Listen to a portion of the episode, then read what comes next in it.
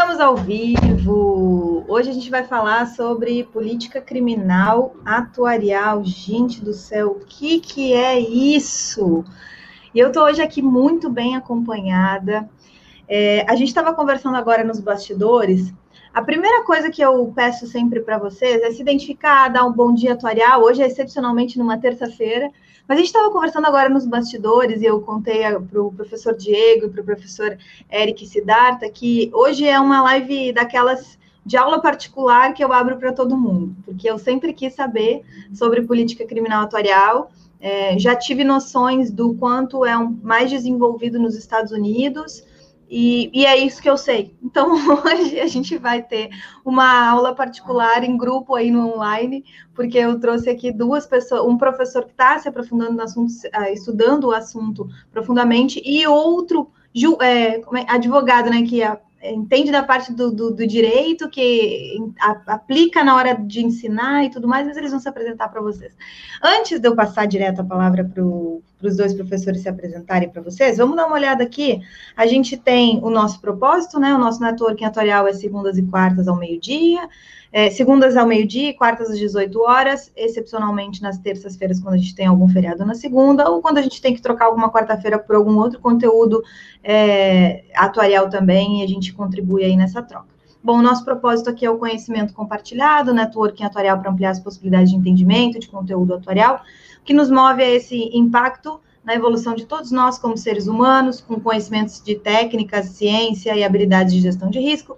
E o nosso objetivo aqui no nosso networking atuarial é criar essas conexões para solucionar gargalos sociais, empresariais e tecnológicos. Então já aproveita, se inscreve no canal. Se você tiver no celular, você precisa fazer o seguinte: você precisa virar ele na vertical, desabilitar, desabilitar o chat e aí conseguir se inscrever no canal ou curtir esse vídeo já, já deixa um curtir, porque o conteúdo de hoje é sensacional. Depois, no final, eu faço convite para as próximas lives. Vamos lá, então, para a live de hoje. Eu vou convidar primeiro o professor Eric Siddhartha para se apresentar. Por favor, seja muito bem-vindo. Nossa, gente, é um prazer estar aqui com vocês, né? A, a, o canal da Mares. É, eu sou professor na, na Universidade Federal da Paraíba, a, do curso Ciências Atuariais, Departamento de Finanças e Contabilidade. E tenho trabalhado um pouco com esse tema a partir de uma curiosidade pessoal, que até me deu a intenção de fazer ciências atuariais, eu fazia direito na época, e daí eu entrei nesse tema. E atualmente eu estou coordenando um projeto de pesquisa em relação à política criminal atuarial e iniciando também um grupo de pesquisa para desenvolver mais dessa temática no Brasil. Muito bom. Professor Diego, por favor, te apresenta. Bom, primeiro é um prazer estar aqui com vocês, é, discutindo um tema tão pouco discutido no Brasil, né? Para quem não sabe, a política criminal atuarial está chegando há pouco tempo no Brasil. Não é um assunto novo no mundo, mas é, aqui realmente é pouco falado, a gente vai estar discutindo um pouco sobre isso. É, e para quem não me conhece, Diego Pureza, eu sou advogado, professor de Direito Penal e Criminologia, autor de alguns livros, inclusive livro de criminologia, onde eu abordo a política criminal atuarial e tem um canal no YouTube também para quem para ajudar muitos concurseiros, quem faz concurso público, depois dá uma olhada lá, Prof. Diego Pureza, estou sempre tentando trazer informação nova para a galera que está estudando para concurso público. E é isso. Espero que vocês curtam essa live, né? E participem no chat. A gente vai ficar de olho no chat para ver se vai ter perguntas aqui para a gente tentar interagir com vocês. Vai ser um prazer. Muito bom. E sabe que a gente constrói, né, esse networking atuarial e esses conteúdos dessa forma de conexão. O professor Diego me chamou atenção quando eu procurei pra, no, no, no YouTube para saber sobre política criminal atuarial e eu caí num vídeo dele com, sei lá, 15 mil visualizações. Eu falei, meu Deus do céu, né, para o meio atuarial, é, é, é o mundo, né? Nós somos em torno aí de 3 mil, 4 mil atuários entre os registrados, os não registrados, os formados, os que atuam na área, os que não atuam na área, ou seja, eu estou botando todo mundo no máximo dos máximos 5 mil atuários no Brasil, incluindo aqueles que são formados em mais uma outra profissão. Então, pensa, é um tema tão pouco estudado, com tantas visualizações, aí entrei em contato com o Diego falei, Diego, vamos fazer uma live, vamos fazer alguma coisa, pelo amor de Deus, ajuda a gente a explicar e a entender isso daí. E ele topou na hora e a gente foi trocando conteúdo para marcar, é, é mensagens para marcar essa data e a gente está aí hoje. Sem mais delongas, vamos para o conteúdo. Muito obrigado vocês dois por terem aceitado esse desafio aí de trazer Prazer esse conteúdo para a gente. Bora lá. Vou colocar aqui para vocês. Bom, Uh, a gente combinou, né? A gente vai estar mais que numa aula particular, aí, como a Maris falou, então eu vou apresentar um pouco o tema de maneira introdutória e a gente vai fazer algumas interações com o professor Diego também, tá? E aí, como ele falou, né? A gente, a ideia é que vocês participem no chat e, e, e façam perguntas, acho, acho que podem surgir várias delas, inclusive eu vou indagar algumas, ainda estamos, a gente ainda está estudando um pouco sobre o tema, e como é um tema na área jurídica, nada melhor do que ter um suporte aqui do professor criminal, tá? Bom, a, a gente dividiu aqui em cinco pontos, a, de maneira introdutória, e aí a, entrando na parte de um exemplo já mais metodológico, do, de como é utilizado, né? Fazendo a diferenciação da política criminal atuarial, tanto no âmbito exterior como no Brasil, o pouco se tem, né? Bom, alguns conceitos a, a, a, que a gente vai encontrar é, que é necessário que a gente fale, né? É importante que a gente fale. Eu até vou, vou fazer aqui uma puxadinha com o professor Diego em algum momento, tá? É, sobre a política criminal atuarial. Não, não, se sabe disso, é um tema que no Brasil não é tão discutido no, pelos atuários, né? Falando aqui em nome de atuários. E aí, como o professor Diego falou, até no direito está surgindo agora, é, inicial ainda aqui no Brasil, esse conhecimento. Apesar disso, né, no exterior já tem é, desde a 1920 já se desenvolve esse tipo de política é, voltada à justiça criminal, tá? Então, basicamente, a, a, política criminal atuarial, o que é que ela vai é, se fundamentar, né? Onde é que ela vai surgir? Vai ser a partir do uso da lógica atuarial como uma ferramenta de gestão eficiente no sistema de justiça criminal. Então, é basicamente aquilo que a gente interpreta como uma gestão de risco, aonde o risco está atrelado à justiça criminal. E aí tem diversas, é, hoje, né? Hoje, a partir do seu desenvolvimento, principalmente no exterior, tem diversas aplicações dessa lógica atuarial que vai fomentar várias ferramentas do âmbito da justiça criminal, principalmente no, no na justiça americana, norte-americana, tá? E aí tem uma primeira diferenciação, né? Que, que eu até falei para o professor Diego que eu vou pedir a ele, é a política criminal e a criminologia. Tem, um, tem uma certa diferença desses dois termos, e a gente, como não é da área, não se apropria muito bem desse conceito, acho que seria interessante agora, professor, dar uma diferençazinha do que seria a política criminal e a criminologia. Sem dúvida, é, essas ciências criminais, né, para quem não é da área, realmente, aliás, para quem já é da área, costuma causar confusão, porque nós temos três ciências criminais hoje. A galera conhece mais o direito penal. Nós temos o direito penal, a criminologia e a política criminal. E é importante destacar o seguinte: são ciências autônomas, independentes, apesar de que uma acaba servindo a outra. Uma acaba é, com seus resultados entregando de bandeja para outra ciência trabalhar. Mas ainda assim não há uma relação de dependência. Então, para quem já está acostumado a acompanhar a política, o direito penal é o direito penal, é o direito objetivo, né? É aquilo que é colocado na lei. Então, quando o nosso Congresso Nacional discute, por exemplo, um pacote de crime, é, um, um código penal, um código de processo penal, aquilo é direito penal, criação de leis. Já a criminologia, ela é uma ciência mais investigativa. Ela é uma ciência que vai analisar casos reais para tentar identificar as causas do crime. A criminologia tem essa missão. Ela quer entender por que, que um crime acontece, por que, que num determinado bairro acontece muito furto, por que, que no outro acontece muita violência, é, de repente, contra a mulher, no outro acontece muito é, crime patrimonial. Então, ela vai nos locais, analisa casos concretos, analisa até algumas estatísticas e acaba chegando a conclusões para trazer um diagnóstico do crime. Já a política criminal, ela está no meio das duas ciências. Porque a política criminal ela vai ter como protagonista é, os órgãos públicos, né? Vai ter como protagonista ali é um governador, um presidente, é, ONGs, políticas de segurança pública. Qual que é a ideia? Personagens que têm o poder de trazer algum tipo de impacto para a sociedade vão se valer dos resultados da criminologia para tentar aplicar soluções visando diminuir a criminalidade. Então, a política criminal é isso: é o conjunto de ações de órgãos públicos, geralmente vinculado ao poder executivo, então, o conjunto de ações visando prevenir ou combater a criminalidade. A ideia é essa. Então, o, o foco dessa ciência é justamente a prevenção e combate à criminalidade. E a política criminal atuarial entra nesse sentido. Né? Eles pegam as ciências atuariais e tentam aplicar na criminalidade visando evitá-la, preveni-la ou pelo menos controlá-la. Então, essa é a missão da política criminal atuarial, pelo menos a princípio. Claro que a gente vai aprofundar muito ao longo dessa nossa conversa, mas a princípio é basicamente isso. Exatamente. A gente tem, a gente tem vários boa tardes aqui, ó, e a, a Sabrina Amélia está falando, né, a atuária não para de nos surpreender, que tema interessante. E quando eu ouço o Diego falando assim, olha, a gente tem que, é, faz, né, previsões, explicações de modelos que consideram é, sexo, consideram CEP, consideram outras condições. É música para os ouvidos de um atuário esse, esse tipo de previsão, planejamento, estruturação de dados e, e tomada de decisão de algo que é um risco. Né? Vejam, eu tô, todo a conversa está dentro do que a gente está acostumado a trabalhar dentro de atuária, então faz todo sentido, embora ainda seja inicial aí. E todo mundo que deu boa tarde aqui, seja bem-vindo também. E, e só ah, para complementar, complementar algo que você disse, Marcos, que é o seguinte: é, tem tudo a ver com outras ciências, porque o direito penal não, ele, ele é uma ciência mais isolada, mas a criminologia e a política criminal, elas possuem como características a interdisciplinariedade. Então são ciências que já partem da ideia que não sabem tudo, não são ciências oniscientes. Então elas se valem de resultados de outras ciências inclusive das ciências atuariais. Então, isso que é o legal desse tipo de discussão, porque acaba se valendo de outras ciências que já alcançaram resultados concretos, né, resultados seguros, e, só que aí aplicados no ramo da, da criminalidade.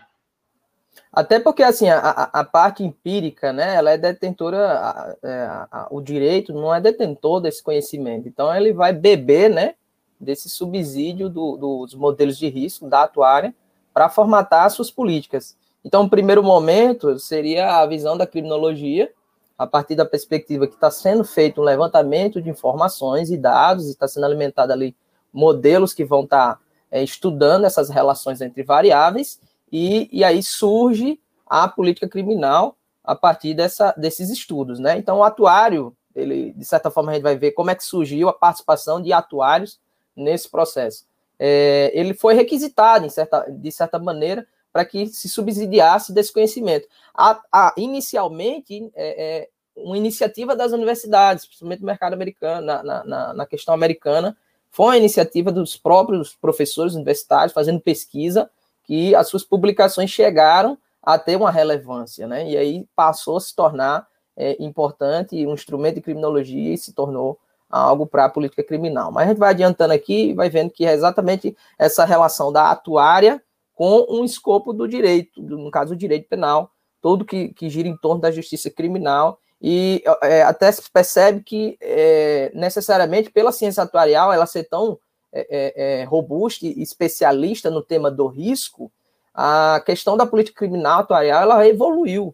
Desde 1920, ela tem várias partes que vão surgindo, e hoje que a gente tem já, já é algo mais concreto, fora do Brasil, mas como o professor Diego falou, está iniciando aqui no Brasil e já existem algumas características que a gente tem até por copiar alguns modelos de alguns países, né? Bom, então, desde o século XX, é uma realidade no, no judiciário norte-americano, a gente já tem falado, né? E a ideia, a princípio, principalmente na minha experiência, de iniciar um tema no direito, procurando uma relação com a atuária, foi é, investigar como é que surge, então, na realidade norte-americana a política criminal atuarial, para entender os passos que ela toma e propor algo para o Brasil. Então, uh, e tentar entender se já existe ou não no Brasil e quais são as áreas de conhecimento, né? Bom, então quem tiver alguma dúvida, eu vou falar agora um pouco de conceito, né? Então a gente da atuária já, já entende um pouco da lógica atuarial em si, da, da estratégia e análise de risco, né? Voltada na, na, na, na relação entre determinadas variáveis e a ocorrência de um evento aleatório, né? Então, a lógica atuarial vai, vai, se, vai se sistematizar em volta do cálculo atuarial, que vai ser um critério de racionalidade de uma ação. Então, o objetivo, a princípio, no, no nascimento da política criminal atuarial foi a redução da subjetividade, tanto na execução penal, quanto em algumas estratégias da própria, do, do próprio escopo da justiça criminal. E a, tudo vai girar em torno né, de, desse objetivo de reduzir a subjetividade. Então, nada melhor do que se basear em modelos matemáticos, né, no caso, modelos atuariais, para a tomada de uma decisão. E é isso que a gente vai perceber ao longo do, do conteúdo aqui, tá?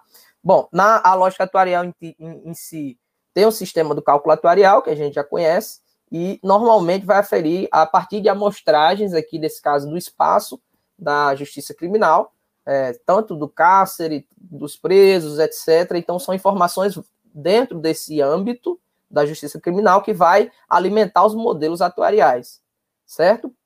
Uh, e aí, enfim, de, de, de, determinar a probabilidade de fatos futuros e concretos que podem ou não ocorrer, né, com determinada probabilidade. Bom, já a, a, vislumbrando a gestão do sistema de, da justiça criminal, aí alguns países já têm o, o emprego do instrumento da medição de risco, e aí eles vão dentro da sua evolução, desse, desse, do surgimento de, do instrumento de gestão de risco, eles vão se tornando um método preferencial para tomada de decisões e para formulação de estratégia preventiva. Então, isso foi, foi dessa maneira que surgiu. Até fazendo um paralelo, talvez aqui no Brasil não tenha surgido, porque não há um espaço aí para uma preferência na, na questão da medição de risco na formulação de estratégias. Aí até a gente estava conversando no backstage aqui, que um pouco antes de iniciar, né, que tem muito disso no Brasil. Às vezes se formatam ideias ou, ou leis ou propõem algo no Congresso é, que não se baseia em um estudo técnico científico e aí é apenas experimental e vai vendo o que vai dar o resultado disso, né? Se, se até o professor Dia quiser falar um pouco disso, no, é, no, no que seria, né?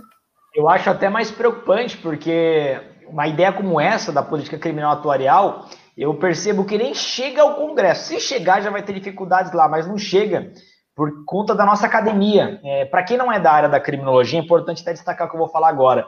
É, a nossa academia, as universidades, tudo mais, elas são muito contaminadas é, por ideologias. E a criminologia não é diferente. A, a 90, eu diria que 99%, para chutar abaixo, da, da, da, do pessoal que discute a criminologia hoje nas universidades, são adeptos da teoria crítica ou marxista então, são ideias que abusam muito do subjetivismo, de deduções, e toda vez que aparece uma ideia diferente, como é o caso da política criminal, ela já chega no Brasil sendo demonizada, que é o caso. É, você falar da política criminal hoje atuarial é, em qualquer universidade, é capaz de apanhar ainda. Tanto é que quando apareceu pela primeira vez no Brasil oficialmente, foi num edital de concurso público, e eles colocavam da seguinte forma: política criminal atuarial e outras ideias punitivistas. Então você percebe a tendência é, dos órgãos públicos e da própria, da própria universidade, que é quem formula esses editais, de rotular de forma pejorativa. Então é por isso que é uma, é uma, uma discussão que precisa ser amadurecida no Brasil e ser despida né, de todo o preconceito. Eu, particularmente, eu me encontro na exceção. Eu sou muito simpático à ideia da política criminal atuarial, porque ela traz critérios objetivos, né? Ela traz critérios mais seguros para a prevenção da criminalidade. Ela não costuma trabalhar com achismos. Então, eu diria que na, no, na seara política, na seara ideológica e na seara depois do processo legislativo, nós temos vários obstáculos para a política criminal, mas já me anima é, não só ter essa discussão, mas perceber que nos últimos dois anos é um assunto que vem ganhando força no Brasil. Creio que é uma tendência para voltar a ser discutido aí em breve dos grandes palcos aí é, criminais do Brasil. Então, há essa realidade negativa hoje, mas a tendência é que acabe abrindo espaço para que o pessoal é, é, comece a discutir mais o assunto. Ô, Eric, Pode falar. Já sabe, já sabe que se você não conseguir aprovar, aprovar projeto de, de pesquisa. Não, é verdade. Já, essa etapa, pelo menos a, a, formal, deu certo. Agora é saber o que, é que vai gerar de, de, de tudo isso, né? O resultado de tudo isso dentro da até todo mundo até todo mundo entender o que que tu quer falar se alguém entender de verdade o que, que tu quer falar dentro do âmbito da, das ciências sociais Nossa. aplicadas realmente vai ter um tem uma, uma barreira muito grande, né? E é importante a gente a gente a gente está num, num, num espaço que a gente pode ser bastante transparente, né? Uh, aqui estamos todos como o, Eric como atuário pessoa, né? O professor Diego também como atuário, como é, professor, né? Pessoa. Eu, mais Carolina, não estou dentro da URIS, não estou representando a Universidade Federal do Rio Grande do Sul, muito menos a Universidade Federal do Rio de Janeiro, né? Em, onde eu me encontro hoje dando aula ou estudando uhum. para o doutorado e tudo mais. Então a gente pode conseguir, a gente pode ser transparente sem ter que utilizar do, do arcabouço da fala que a gente tem quando a gente está dentro do âmbito da universidade. E, e a, inclusive, admitir essa diferença, né? Admitir que existe essa diferença. E aí, por que que é, essa parte de trazer algo mais objetivo se torna... Uh, tem barreiras dentro da, do grande âmbito da ciência, uh, do, tra, crítica, né? Da, da parte da, da, teoria crítica mesmo, que entrou o trouxesse de Marx e tudo mais. Porque eu trago para dentro da análise uma estatística. E a uhum. estatística, um dado estatístico. E dentro da teoria crítica, só para contextualizar, né, quem não compreende uhum. o porquê que isso é e, e, saber que isso tem um motivo. E quando eu trago para dentro de um dado, é, para dentro de uma análise, um dado generalista, eu estou trazendo para dentro da decisão uh, um, um conceito pré-concebido, né, um, algo pré-concebido, um dado passado que não se refere àquele indivíduo, que se refere a outros indivíduos, a outras características de outros indivíduos para tomar a decisão sobre aquele indivíduo. Ou seja, a linha crítica vai construir, a teoria crítica vai construir de que eu estou trazendo para dentro da decisão um preconceito, tal como a gente Exato. conhece da forma uh, mais comum, digamos, de preconceito. Não é preconceito no sentido de, de ter um ato né, preconceituoso, e sim de trazer um conceito um percebido nos dados né, para dentro de uma decisão jurídica. E aí vai se utilizar desse arcabouço de explicação para repelir algo que pode sim auxiliar numa decisão mais convicta, numa decisão mais precisa, numa uhum. decisão, sim, usar dados vai, te, vai nos dar uma maior possibilidade de precisão, de convicção, do que no que os outros acham, no que a gente acha, do que no, sei lá, o jurídico acha, no achismo, né? Então, só para destacar que é, uma, é um, um espaço de, de disputa de discurso, né? É um Perfeito. espaço disputa de discurso que a gente está falando para a gente conseguir implementar uma política, é, uma política criminal atuarial dentro do espectro do direito, que é o que o professor Diego traz. Mas acho que é, é só para a gente ser transparente, em alguma medida, né? Exatamente isso, transparente. Olha, e assim, a, a, a, intenção em geral, pelo menos quando eu lancei o projeto, foi para realmente me adequar, entender o que é o tema nisso tudo, gerar resultados de pesquisa sem sombra de dúvida. Agora, ainda não estou nessa fase, mas o Diego já antecipou. De fato, isso, é, é, é, dentro da academia a gente vai sofrer com determinado posicionamento que o dado vai apresentar, não necessariamente é o nosso, mas é a, é a informação pura lá, que está lá o dado refletindo. Então, existem aspectos sociais que estão envolvidos e a, a, a, temática social é também um âmbito que o atuário vai lidar, porque os dados são de pessoas, são variáveis, são informações que vão estar sendo contidas dentro do modelo. E as suas respostas, elas vão vêm também através de variáveis, né? Olha, está apontando aqui que determinada informação acerca do crime ou do criminoso, ele recorre mais vezes para que haja algum tipo de reincidência ou um agravamento da, da, do crime que a pessoa possa cometer. Então, a gente vai perceber que vai, vai girar em torno dessa ideia, mas ao mesmo tempo não deixa de trazer elementos para serem discutidos, para serem revistos. A ideia é sempre, percebo que, que a evolução da política criminal, ela não fica apenas no âmbito da execução penal ou, ou algumas outras é, situações internas, né? Elas passam a, passam a ações preventivas de âmbito social mesmo, ações sociais, etc., que visam reduzir uma chance de determinado risco, no caso que, na grande maioria das vezes, a reincidência do crime. E aí a gente vai ver isso aí mais um pouco à frente. Uh, bom, e aí, assim, tudo se baseia, pelo menos no início, a ideia do, da, da, política criminal, principalmente onde surge, que é no, no, nos Estados Unidos, se baseia na, nos risco profile, seria o perfil de risco do, do, da população carcerária em geral, tá? Então, o processo de medição de risco de um dado criminoso tem por foco a atribuição de valor numéricos, e aí tabelas de risco, etc., que a gente já aprende, a, a, até mesmo tábuas de vida que a gente tem, a gente vai ter um tábuas de de reincidência criminal, por exemplo. E aí são características individuais e sociais do indivíduo criminoso que vão ser avaliadas para um processo de comparação e, e gerar informações a partir desses indivíduos e, e, tomada de decisões futuras em relação a acontecimentos, possíveis acontecimentos futuros, é, pensando muito no foco da reincidência criminal, tá?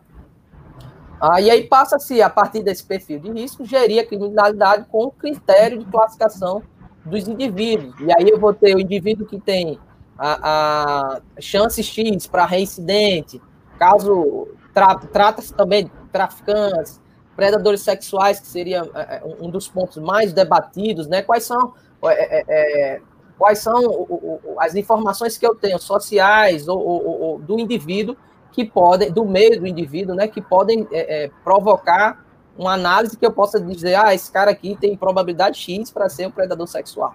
Então, tudo isso está envolto de ações, a política criminal vai se valer dessa ideia para determinar de, ações e estratégias para combater e prevenir todo esse tipo de risco aqui, tá? E aí até faz, até acrescentei isso aqui um pouquinho antes, é, lembrei um pouco desse filme, né? Acho que não sei se quem já assistiu, não sei se a Análise já viu esse filme, o Minority Report, que é um filme de 2002 aí, estrelado por Tom Cruise, de Steven Spielberg, que já tem uma pegada bem ficção científica, né? E ele trabalha assim uma visão de um futuro onde se tem a, a, uma previsão do, dos crimes e aí a polícia é acionada sem que esse crime seja concreto, sem que ele tenha acontecido. E aí o agente aqui, o Tom Cruise, eles vão lá e tomam ações e já prende o indivíduo, já intervém, né, antes do mesmo crime acontecer, né? Eu não sei se, se o, o Diego já sabia, já viu esse filme, Diego? Já, já vi sim. E aí se cita essa ideia porque, assim, querendo ou não, seria um, um ponto extremo do que poderia ser uma política criminal atuarial, onde a gente poderia, a partir dessas variáveis, deduzir que o indivíduo vai ser um criminoso. Então, aqui seria a, a, a um extre, uma visão extremista da ideia, tá? E aí incorpora muito também da, da evolução da, da informática, da tecnologia. Mas é uma adendo aí, quem quiser curiosidade. Muito bom. Ô, Eric, agora sim, ó, se a gente tivesse nesse âmbito aí, que nem o filme faz, né, de julgar antecipadamente uhum. um crime que vai ocorrer com base em umas características, e aí já. O que, que, que qual é o pano de fundo que está por trás? É a gestão do risco social, da sociedade como um todo. Quer dizer, eu estou evitando o outro. Isso. Quando eu estou no âmbito da política atuarial criminal, eu estou no âmbito de evitar ocorrência de riscos na sociedade como um todo. Quando eu estou naquele outro âmbito que a gente estava falando, eu estou no âmbito do julgamento do indivíduo. Não, mas o indivíduo está sendo julgado antecipadamente, isso é um absurdo. Né? Ou com base em dados de outras pessoas, e isso é um absurdo. Mas o, em prol do quê? Em prol dessa gestão do risco da sociedade. Né? Então, então, de certa é... forma, é protetivo, né? Não deixa Exato. de ser, né? Não deixa de ser.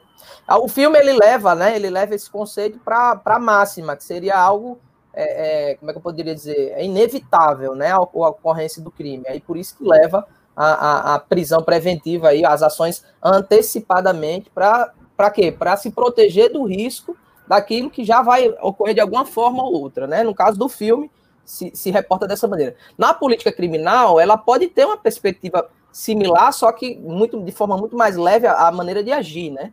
E aí a gente vai uhum. perceber que são intervenções pontuais para redução de uma possível ocorrência de um crime, entende? E aí acho que fica mais claro quando a gente partir para algo mais concreto aqui, tá? Bom, eu tá. reduzi aqui, vocês podem perguntar o que é PCA, PCA foi a sigla que eu usei, né? Política Criminal Atuarial. Então eu coloquei essa daí, provavelmente a, o trabalho que a gente vai executar, se houver publicações, vou, vou usar esse termo aí para trazer já uma redução na, na, na, frase, né? Política criminal atuarial. Mas como é que surge nos Estados Unidos? Então, eu tive a preocupação de colocar na apresentação, porque eu estou lidando com o público atuarial em geral e, e, que não conhece, né? Não sabe bem o que é política criminal atuarial e posso, posso ter insights e perspectiva do que pode se tornar no Brasil, caso a gente sei lá, consiga trazer algum, algum, algum resultado disso para algo concreto, mas a discussão do risco em si, como que, que foi acontecendo e como ela evoluiu nas suas formas de se apresentar, tá? Então, ela teve um seu enraizamento aí, um caso, seu nascimento, dentro do sistema de justiça criminal dos Estados Unidos,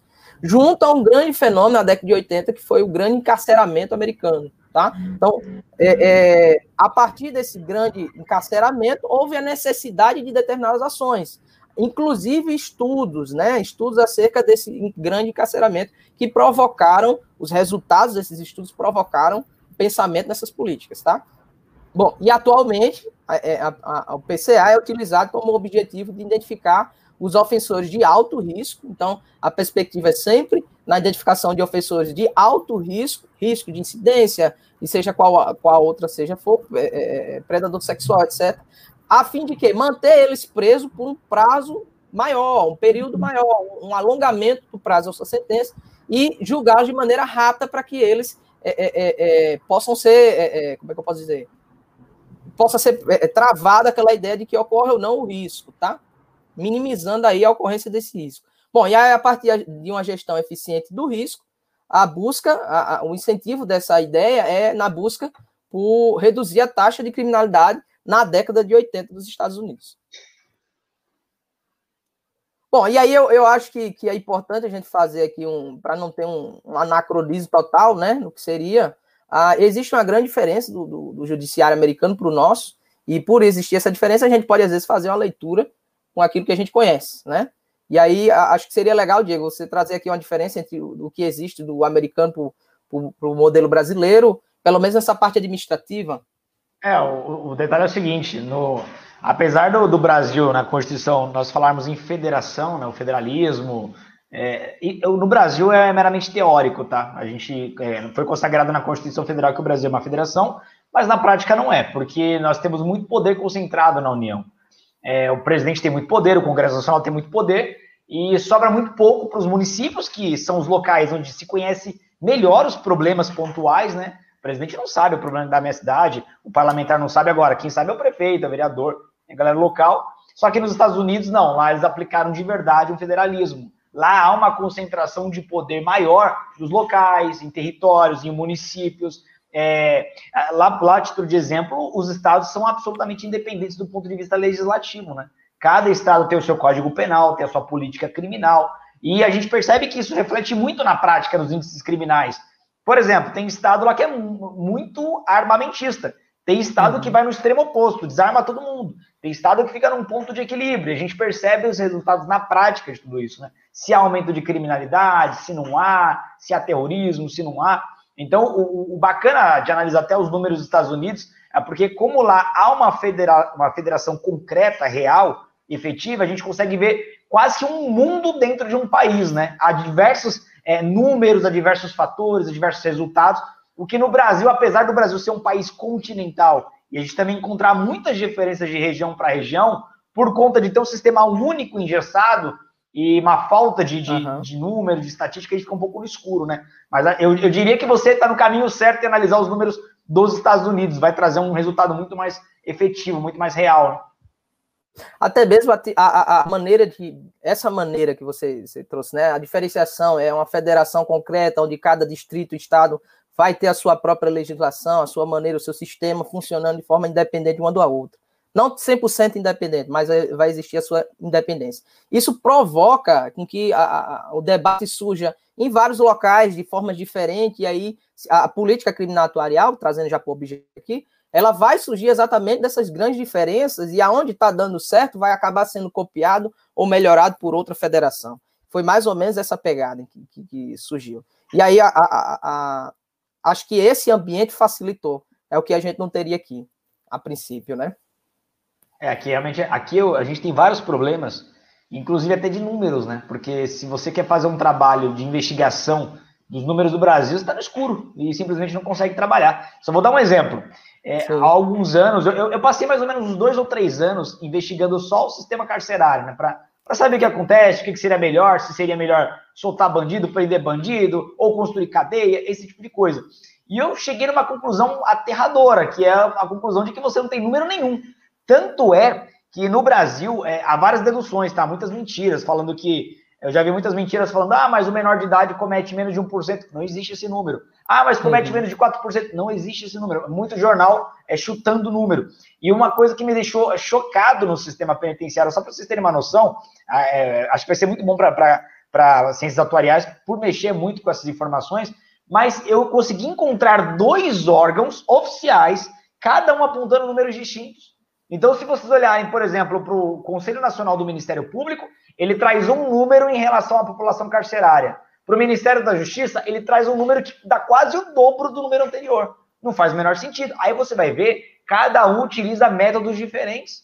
A título de uhum. exemplo, tem método para colher estatística do sistema penitenciário que leva em consideração a marmita que o preso come. Aí tem preso que come duas marmitas, ele é contado duas vezes.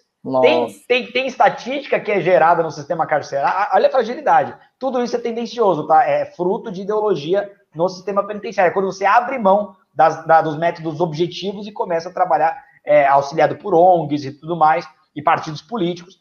E um, um outro, um outro exemplo, Tem lugar onde o juiz solta o preso, mas ele continua sendo computado, não atualizam. Outra uhum. situação, o sujeito está com tornozeleira eletrônica ou está preso em casa, entre aspas, né? Porque não é uma prisão, você fica na sua casa.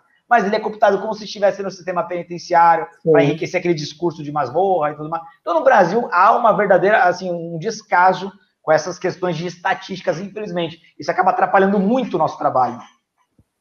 E isso é importante. É, Para a gente, o fato da subscrição, né, Maris, é, é um dado que, que, a gente vai ter que testar ou não a veracidade dele, né, para poder elaborar modelos e tirar algumas conclusões.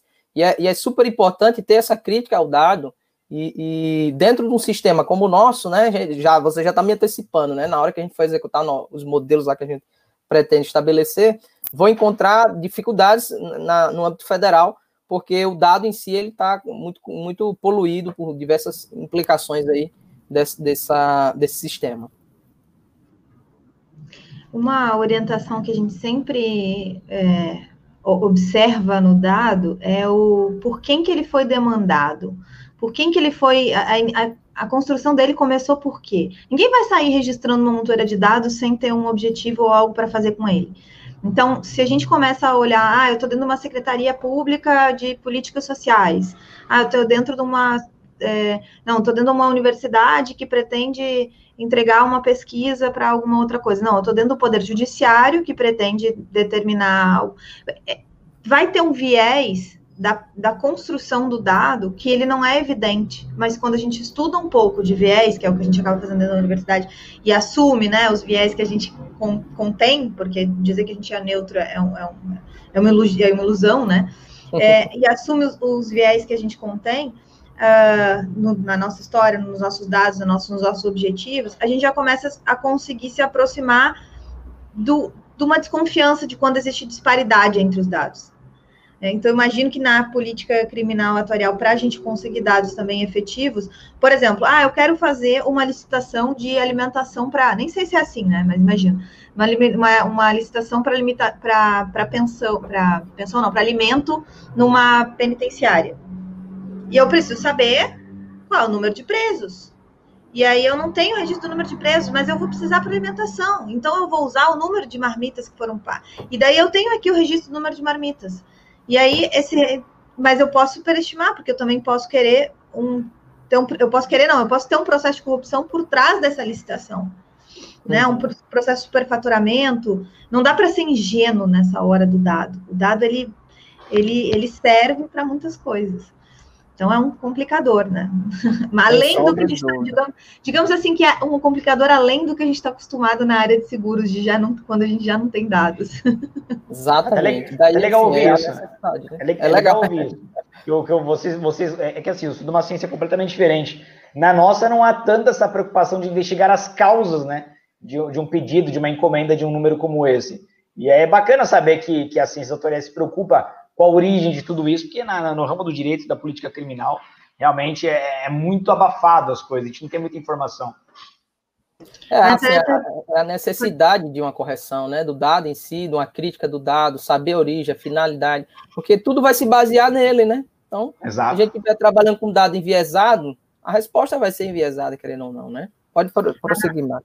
A Natália está colocando aqui, ou seja, não concluindo aí, não se sabe ao certo qual é a dimensão da população carcerária brasileira. É exatamente Nossa, isso. Eu tenho, é, eu tenho um dado. A, mar, a margem de erro, é, a margem de erro é enorme. É isso que eu ia falar. Agora, com, com o que o Diego aponta, não tem mais nem como afirmar, né? Apesar de ter um, um, um alguma maneira não de registro. referência. Isso. Exatamente. Qual é a referência que você ia trazer? Eu, de, é... não, eu trabalho com dois números. Eu não estou decorado, não. Eu trabalho com dois números. Eu, tra... eu, já trabalhei com o número do Ministério da Justiça, que ele é muito grande, e o do Conselho Nacional do Ministério Público, que me parece mais seguro, tá? O, do, uhum. o Conselho Nacional do Ministério Público é mais seguro porque ele leva em consideração só quem está efetivamente encarcerado. Ele não considera quem é procurado pela justiça, ele não considera, ele não considera quem está com tornozeleira eletrônica, ele não considera quem está em casa, ele considera quem está no cárcere, já que a ideia é a gestão do cárcere. E até a última vez que eu vi. Uhum. Oi? A população carcerária, no caso, né? Isso, da população carcerária. E até a última vez que eu tinha levantado esse número, se eu não me engano, ele era do ano passado, ano retrasado, ele dava em torno de uns 400, um pouco mais de 400 mil, não, perdão, mais de 500 mil presos, tá? Só que se vocês pegarem o número do Ministério da Justiça, ele passa dos 700 mil, 800 mil. Então, Isso, a, a é diferença é muito grande. Isso mesmo, é, ele, é, dado que eu é tenho, 700 e poucos mil. Olha a comparação que eu vou fazer. Vou falar. A gente tem em torno de ó, cuidado com, com pegar essa parte do vídeo aqui e tirar ele do contexto, tá? Mas eu gosto de ter população de referência. A gente tem no Brasil hoje servidores, servidores públicos federais ativos em torno de 500, de 450 a, a 600 mil, dependendo como é que a gente pega, a, uhum. a, classifica as autarquias, a, a administração direta, autárquica, fundacional. Tá? A gente vai ter aí em torno de 500 mil também é, servidores públicos federais. É, e a gente, se a gente for pegar o, o, mais ou menos, o que eu não sei uhum. muito bem, onde é que é que tá, o que, que é que tá, uhum. botar alguma coisa, Vai a gente se aproxima igual, de um né? milhão. É. Olha só. A margem de erro que é... não dá segurança nenhuma. É, mas o, o que eu quero trazer, olha só, população carcerária, servidor público federal, uh, que tem muitas políticas por trás de, de ambas as, as, vai, categorias, entre aspas, Sim. sabe? É um dado, olha só como a gente, a gente acha que a gente tem servidor demais, muitas vezes. Você tira atualmente, né, o próprio, o próprio auxílio aí que teve, né, o auxílio emergência, não sabia de, de se definir qual era a população que ia estar tá é. acionando. Então a gente tem muita dificuldade disso no Brasil. E quando você não sabe definir o impacto econômico no, no Brasil, no foi o que é aconteceu, absurdo. né? Foi o que é, aconteceu. É, é, né?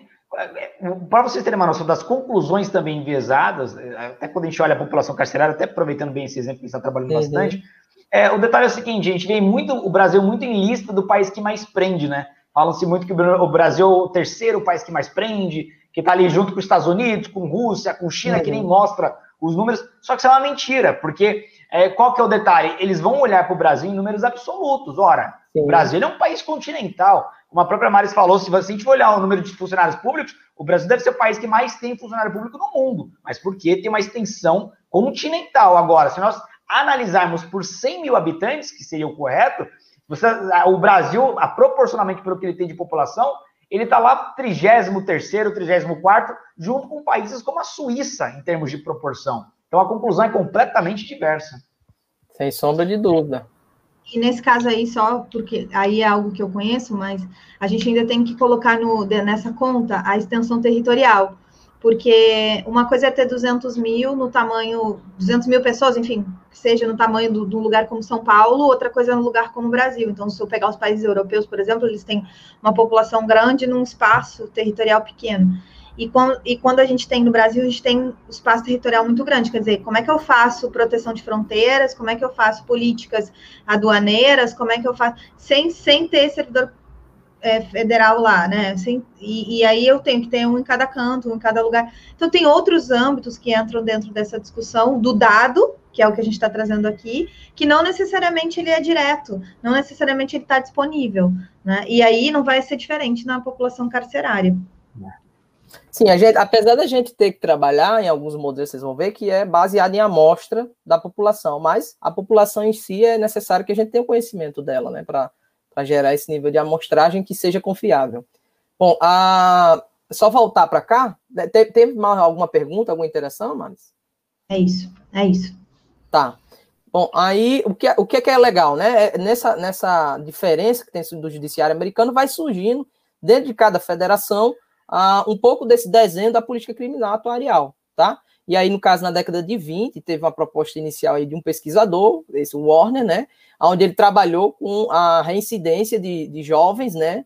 É, a regularidade da reincidência juvenil para a prática do crime. Então, ele estudou lá um grupo de jovens é, que já tinham é, é, passado pela, pela, no caso lá, política assistencial que existe, né, nos Estados Unidos, voltado a, a jovens delinquentes, e fez um cálculo aproximadamente das variáveis que interferia nessa reincidência desse grupo de jovens. E aí, é, esse estudo foi o primeiro que se encontrou é, trabalhando um processo de avaliação na decisão de concessão da parole, que a parole é algo que a gente também não tem no Brasil, no Brasil é de forma diferente. A, acho que poderia até você falar, Diego, que é mais do âmbito do, do, direito, né? A é, parole seria dois, ter livramento condicional, ter, tem a liberdade provisória, tem alguns Sim. institutos que se assemelham muito para Early Birds.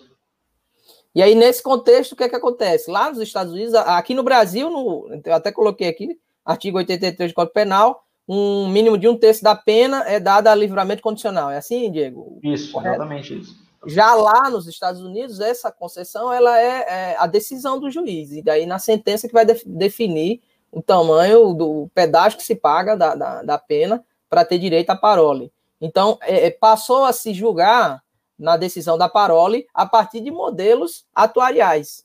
Então, o indivíduo não tem certo, como no Brasil, que se ele pegou 20 anos de pena, não sei nem se dá, né? Tem, tem as regras de pena aí, mas.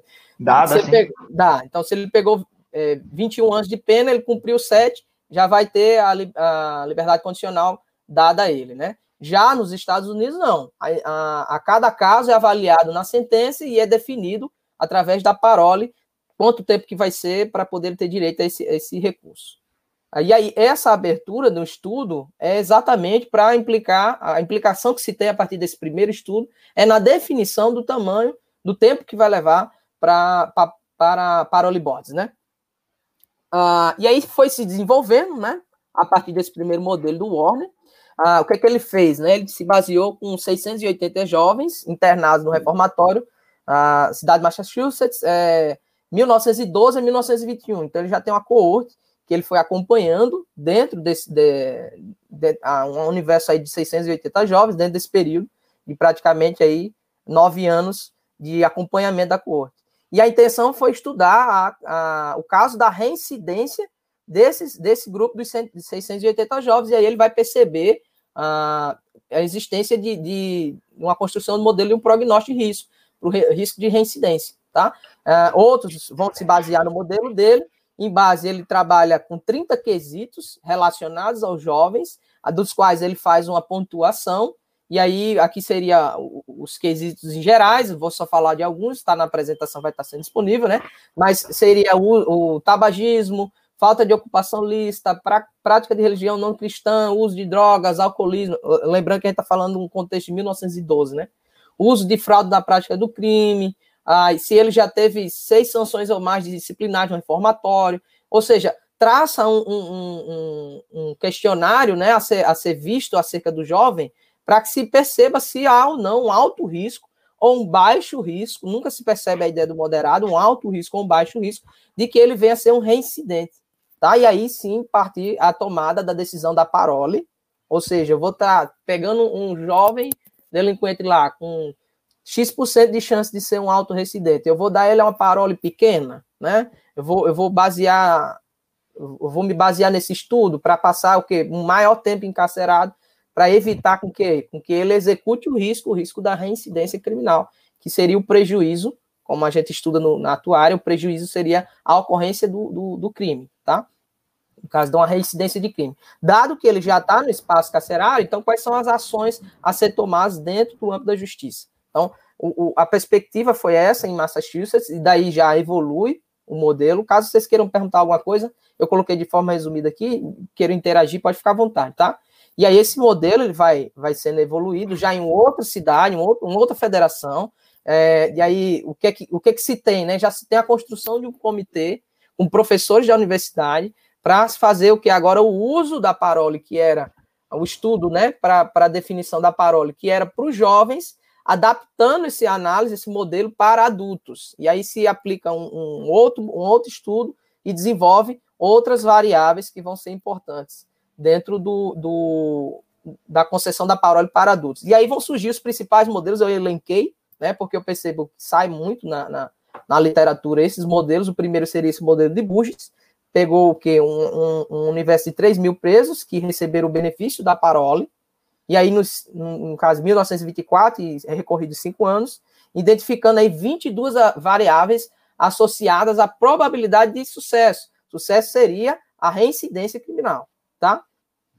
E aí, a, a exemplo, quais seriam essas variáveis? A existência de antecedentes criminais, nacionalidade da, da ascendência do indivíduo, natureza das relações familiares, tipo social, personalidade. Então, são um universo de 22 variáveis, tá? Com as quais ele vai o quê? Classificar o indivíduo a partir dessa classificação, definir o risco profile dele. ah, fracionando cada variável dessa, é como se fosse um, um questionário, e ele vai receber pontuação para cada valor desse, que vai formatar uma taxa no final aí. Para quê? Para que na, na hora, no momento do juiz, que, que, o juiz vai determinar uma sentença, ele vai se basear ou não, é essa interessante da política criminal atuarial, ela não é regra impositória, ela não, não sei nem definir dentro do direito penal como seria, mas o juiz tem uma liberdade de a, adotar ou não o modelo atuarial na, de, na definição da parole. Bom, o segundo modelo, o modelo de Gluck, ele já passa a, a, a, tra, a trazer uma análise já voltando para o espectro adolescente, do juvenil, né? É, em Harvard é um casal, né? Curioso, foi um casal que trabalhou esse modelo. São atuários, né? São professores que, que lidam com a temática atuarial que foram desenvolvendo esses modelos, esses inclusive que estou citando, tá? E aí eles pesquisaram a, a vida dos egressos após a concessão da parole, ou seja, dado que eles receberam a liberdade condicional lá, a liberdade provisória, né? O, o que, qual foi o comportamento desses 500 jovens, né? E aí constatou um peso de diferentes variáveis para que eles se tornassem é, re, é, reincidentes do crime. Então, a partir disso, se utiliza o modelo atuarial para definir uma predição do risco de reincidência. Caso o cara tenha o, o, o cara, ó, o, o, adolescente tem um alto risco de incidência a partir do estudo dessas, dessas variáveis, a, a primeira ação é, um, é um, uma redução, no caso seria uma redução, seria um adiamento, um, um, um postergação da parole do indivíduo, ou seja, da liberdade condicional. Isso vai, que vai, vai fazer ele evitar é, que ele tenha uma reincidência criminal, já que ele tem um alto índice. Já esse SFS, que é o Savings Factor, uh, seria um modelo mais atual aqui dos três, né? E a ideia deles é também implementar instrumento atuarial para a decisão da parole, só que agora as autoridades federais, por um consenso entre elas, ela se torna preferencial, essa adoção desse modelo, e aí eles vão constituir a, a, a criação de, de, de, um comitê, e aí vai esta, estabelecer uma tabela, um guia estatístico, né, no caso, para a concessão do benefício da parole para um âmbito nacional, que seria o Salient Factors Score, que é essa sigla SFS, que seriam as variáveis discrepantes né, do modelo. Ah, e aí vai valorizar o quê? A importância, principalmente, dos antecedentes criminais e diminuindo aí a quantidade de critério, que eram 22 para 9 critérios, tá? E aí vai produzir um score entre 0 e 11, e aí quanto uh, maior, no caso, o, o, o, score do indivíduo, maior vai ser o risco de reincidência. Quanto menor o score do indivíduo, menor o risco de reincidência. Até eu posso trazer aqui os casos que estão acontecendo atualmente, da liberação de alguns traficantes famosos, né, vamos dizer assim, populares já, e imaginando aqui se existisse um tipo de modelo desse, em que score esses, esses indivíduos se enquadrariam se eu fosse tomar uma decisão baseada no modelo atuarial, né? Será que era dado, de fato, uma liberdade? Lógico que o caso lá se atém muito mais a uma revisão de pena, né? Imagino que seja, né, Diego? Não, o caso que está famoso, o caso que está tendo repercussão Sim. nacional? Não, nesse caso, o sujeito ele não tinha nem a condenação definitiva, ele estava preso preventivamente. Sim. Então, existia, existia os pressupostos para ele continuar preso e talvez fosse o caso de ingressar nas estatísticas os dados do ministro que soltou. porque, porque ó, achei interessante que você falou da, das paroles dos modelos anteriores, que era avaliados o que acontecia com os, os adolescentes após eles serem é, soltos, né, ganharem uma liberdade assistida. Foi o que aconteceu com esse sujeito, porque ele ganhou a liberdade assistida e ele disse: Olha, me encontre no endereço tal. No primeiro minuto ele sumiu, evaporou. Então, é, é, de fato, é um caso bem problemático, bem problemático. Se fosse levado em consideração as estatísticas, não sairia. Imagina, então, assim, seria uma maneira de, de tirar a subjetividade, percebe? Assim, eu imagino que isso é um, é um elemento importante na análise de um jurista aí, no momento Sem que dúvida. ele vai, vai, vai fazer uma decisão dessa e, e se basear no modelo, não necessariamente o modelo vai revelar uma verdade, mas sem dúvida ele vai apresentar pistas, né? ou preocupações a se ter na hora de tomar né, decisões aí nesse caso. Isso, Bom, até te um rápido. Modelos, né? Pode falar. Posso só falar rapidinho? Isso que você está falando, eu diria que é, uma, é um dos fatores que a, o nosso ordenamento jurídico mais carece de, de, dessa segurança jurídica, e é real mesmo. Porque hoje virou até piada no meio jurídico é, falarmos que hoje nós temos 12 Supremos Tribunais Federais. Cada é. ministro é um Supremo e o colegiado é um décimo segundo, porque é tanto conflito de decisões, cada hora um decide uma coisa, por questões de subjetivismo, que a gente não tem mais segurança jurídica. E um uhum. país sem segurança jurídica vira terra de ninguém, né? Eu, eu diria que o que a gente mais precisa hoje é dessa objetividade no direito. Sem sombra de dúvida. Lá no, no caso americano que a gente está estudando aqui, é o que houve. Foi um consenso para a criação de algo a se estabelecer no âmbito nacional por completo. Então, o guia estatístico, ele é opcional para o jurista, ele para o juiz que vai estabelecer a sentença lá. Ele vai ou não decidir por aquilo, mas todos têm conhecimento dessa ferramenta, todos podem utilizar essa ferramenta, entende? E aí eu acho que isso, partindo de uma pressão social, o que a ferramenta está apresentando, se publicar, no caso desse que a gente estava falando, né? Nossa, quando é que poderia ser, ser dado, então, uma, uma condicional para um indivíduo desse? Esse aí é tão cedo. É, isso aí ia ficar pelo menos uns 30 anos preso. Imagina, né? Então, olha só. Então, assim, seria uma redução do subjetivismo, do subjetivismo nesse aspecto. Só que não para nisso a política criminal, né? Entra também aqui em Mate Management, seria o gerenciamento aqui do, do, dos prisioneiros, né? Já passa para um outro aspecto americano, que era problemado da década de 80, ali um, um volume grande de, de, de, população carcerária, tá? E aí já inicia-se, a, partir de decisões judiciais, o, o, obrigou o governo federal e estadual a usar aí espaços livres na cadeia para quê? Para que a cadeia, já que ela estava super lotada, ela pudesse ser reorganizada para um, um, mínimo aí de, de de ambiente que eles pudessem sobreviver lá dentro, né? Uma população em massa dentro de um ambiente carcerário pequeno gerava diversos transtornos. No caso, a gente tem muito filme, inclusive os Estados Unidos é campeão em séries de, de, de, de cadeia, né? Passa muito isso, né? Da, da, população carcerária, o que é lá dentro, como é que funciona. Tem Prison Break, né? Que é saindo da cadeia. tem vários tipos de, de exemplo, mas foi um fenômeno muito, muito recorrente lá nos Estados Unidos dessa superpopulação carcerária tá? E aí o que se utilizou? Ah, ferramentas pra, atuariais para execução penal. E aí vai se tornando cada vez mais preferencial a lógica atuarial nesse campo, tá? Quais seriam aí os primeiros objetivos, né? O primeiro, classificar os condenados dentro da população carcerária, de baixo risco a alto risco. Dentro dessa classificação, a gente já, já, já vai chegar, mas existem alguns modelos parecidos no Brasil, que seriam a classificação dos sistemas prisionais, né? A, a, a prisão de alto risco, prisão de baixo risco.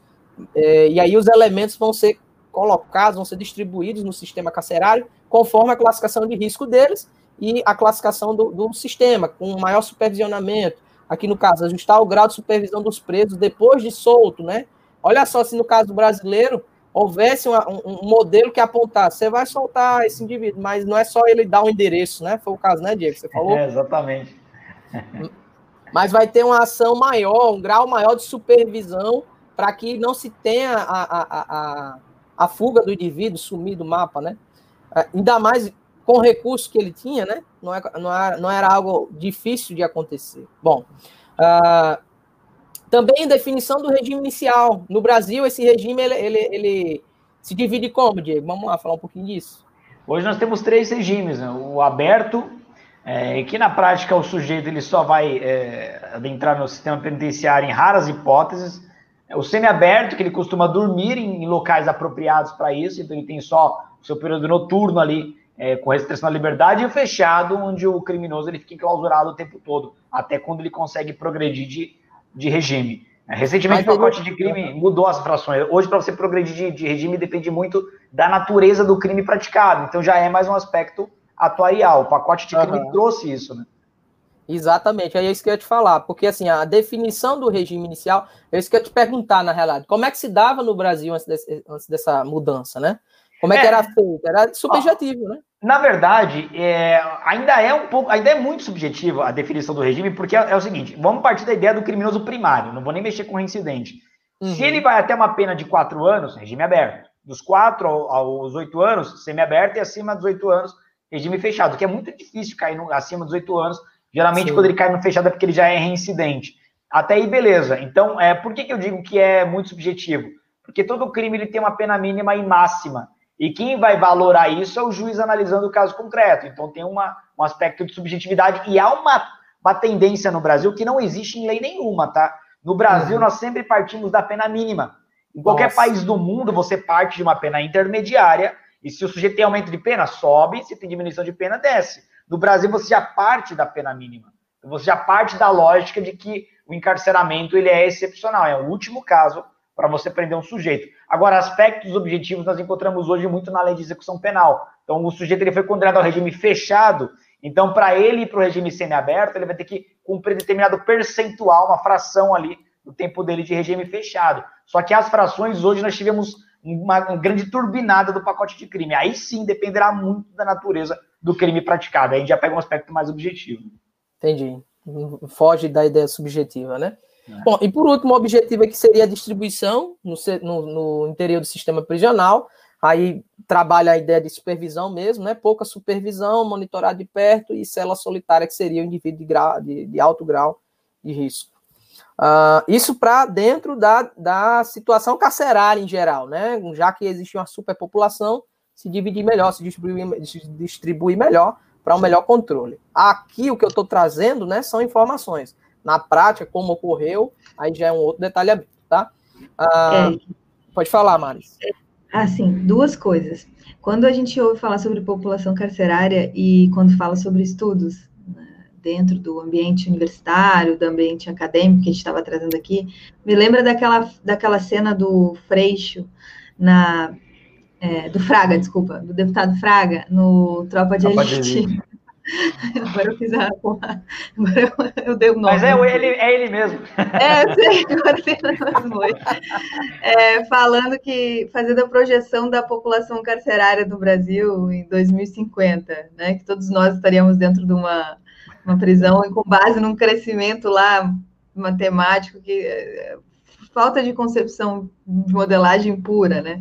Então esse é o primeiro assim para trazer um âmbito das coisas que a gente encontra quando a gente quer defender às vezes uma, ideologia, um lado, um, enfim, uma linha de pensamento. Essa é a primeira coisa. Logo quando, quando a gente começou a falar sobre população carcerária no Brasil, me veio aquela cena, né? Segundo, é, essa, essa percepção é, da gente entender Uh, o que vai acontecer depois é um dos principais questionamentos que normalmente vai se ter quando a gente coloca uma política de eu vou deixar mais tempo preso para diminuir o, o, risco de o risco de reincidência depois ou o número de reincidências depois. Porque aí o âmbito dessas outras linhas vai te trazer. Mas quem me garante que ficar mais tempo preso vai diminuir a, a, a criminalidade daquele indivíduo? Quem me disse que aquilo ali não vai ser, não vai o tornar mais uh, criminoso, mais, eu não sei como é quais os termos que se usa corretamente, mas mais perigoso ainda para a sociedade, né? E aí começa a se botar o foco dentro da capacidade de reabilitação de um indivíduo e se rechaça esses outros modelos. Para ver o nível da disputa de novo né? Eu não tenho. E aí, por isso que essa, essa conta, esses, esses resultados que o Eric vai trazer agora, de olhar o que, que acontece depois, qual o, o, número de ocorrências e o, o, tamanho das ocorrências, porque é muito atuarial isso, cara, é o número de ocorrências e o tamanho do, do dano que é causado. Né? É, na teoria do risco, que é a teoria principal que a gente utiliza dentro da atuária, a gente modela o, a, o risco né, com base em duas, duas grandes variáveis principais, né, a divisão do risco em duas grandes variáveis, que é o número de ocorrências e o tamanho da ocorrência. Então, se eu pegar o número de roubos de carro dentro de uma carteira e o valor médio do carro, ou o número de colisões e o valor médio da, da, do sinistro que ocorreu ali a partir daquele carro. carro. Então, isso é um modelo matemático atorial. Agora, se for no risco, eu quero saber o número de, de, de reincidências que houve e o tipo de risco que o cara praticou. Porque aí tem uma questão ali, se é contra o patrimônio, se é contra a vida, é, e aí né, tem como dizer o que, que é maior e o que, que é menor, inclusive fazendo uma correlação ali com a parte de âmbito criminal, de âmbito de tamanho de pena, né? De, de, Exato. De Agora. O qualitativo também, existe uma discussão bem qualitativa acerca disso, né? Do que é o, o risco em si, o crime, né? Quais seriam os crimes em geral que eu vou classificar esse indivíduo. É um alto risco para o quê, né? A ideia sempre é reincidência em geral, o modelo sempre vai se basear nessa ideia de reincidência, mas principalmente a inclinação, por exemplo, eu vou trazer, a gente fala muito mercado americano, é, mercado ainda, ainda atuarial, né? Mas a gente fala muito no aspecto americano, mas é, percebe-se também o uso do modelo na Europa em si para tratar a predadores sexuais. Seria o alto risco esse. Esse seria o, a, o foco das ferramentas no âmbito europeu, na Suíça em principal. Uhum. Pode falar, Mari, você quer falar? Não, eu, eu ia colocar aqui, aí, para ver como às vezes a gente impede na utilização de alguns modelos com base e impede é, conseguir ter alguns resultados da aplicação daqueles modelos, com base em inicialmente rechaçar aquilo, aquilo ali. Ao invés de aplicar, ver os resultados, acompanhar o pós também, para ter dados para a gente uh, conseguir aplicar cada vez melhor. Então, essa é uma das sistemáticas que a gente tem que estar de olho também, o quanto a gente é, tem, uh, rechaça modelos e propostas é, matemáticas e, e, com dados, com base em outras percepções e acaba não conseguindo utilizar aquilo ali, não, sabe, é, joga fora essas oportunidades. É, é, é acho, só fazendo um adendo, a sua reflexão é muito boa, Maris. Quando eu estava fazendo a, a minha análise da política criminal atuarial nos últimos dois anos, é, o que eu percebo é que muita gente não entende o, as premissas da política criminal atuarial. E uma, uma, uma, premissa básica é a seguinte: a política criminal atuarial não tem nenhuma preocupação em descobrir quais são as causas da criminalidade, a etiologia criminal, a criminogênese, como queiram, mas não tem. Sim. Por quê? Porque parte de uma ideia de que isso é impossível. Eles superaram essa fase. Que, é, até peguei um comentário da Natália que ela coloca que é difícil fazer análise é, de maneira isolada, porque nós temos uma, muita desigualdade social, muitas diferenças culturais, é verdade. E a política criminal atuarial, ela supera essa fase. Ela parte da seguinte premissa: não tem como descobrir a causa do crime. O que, eu vou fazer? Eu vou prevenir, eu vou evitar. Então ela pega o grupo de, de alto risco, né, que é classificado de alto risco, e a finalidade é manter esse cara o mais tempo na cadeia. Por quê? Porque a finalidade não é a ressocialização do indivíduo. Eles já partem da ideia de que é impossível ressocializar alguns indivíduos. Então a finalidade agora para proteger a sociedade é a inocuização. Deixa eu segurar esse cara parado aqui, porque isso já vai impactar nos números, já vai diminuir reincidência. E o resultado é redução da reincidência. Então, a, a, essa discussão entre algumas ideias, geralmente é, correntes críticas, ou da rotulação, mais, é, teorias mais do conflito. Essas teorias elas não conseguem entender isso, que a política criminal atuarial já superou essa fase de discutir o sexo dos anjos, né? De discutir a, a causa do crime.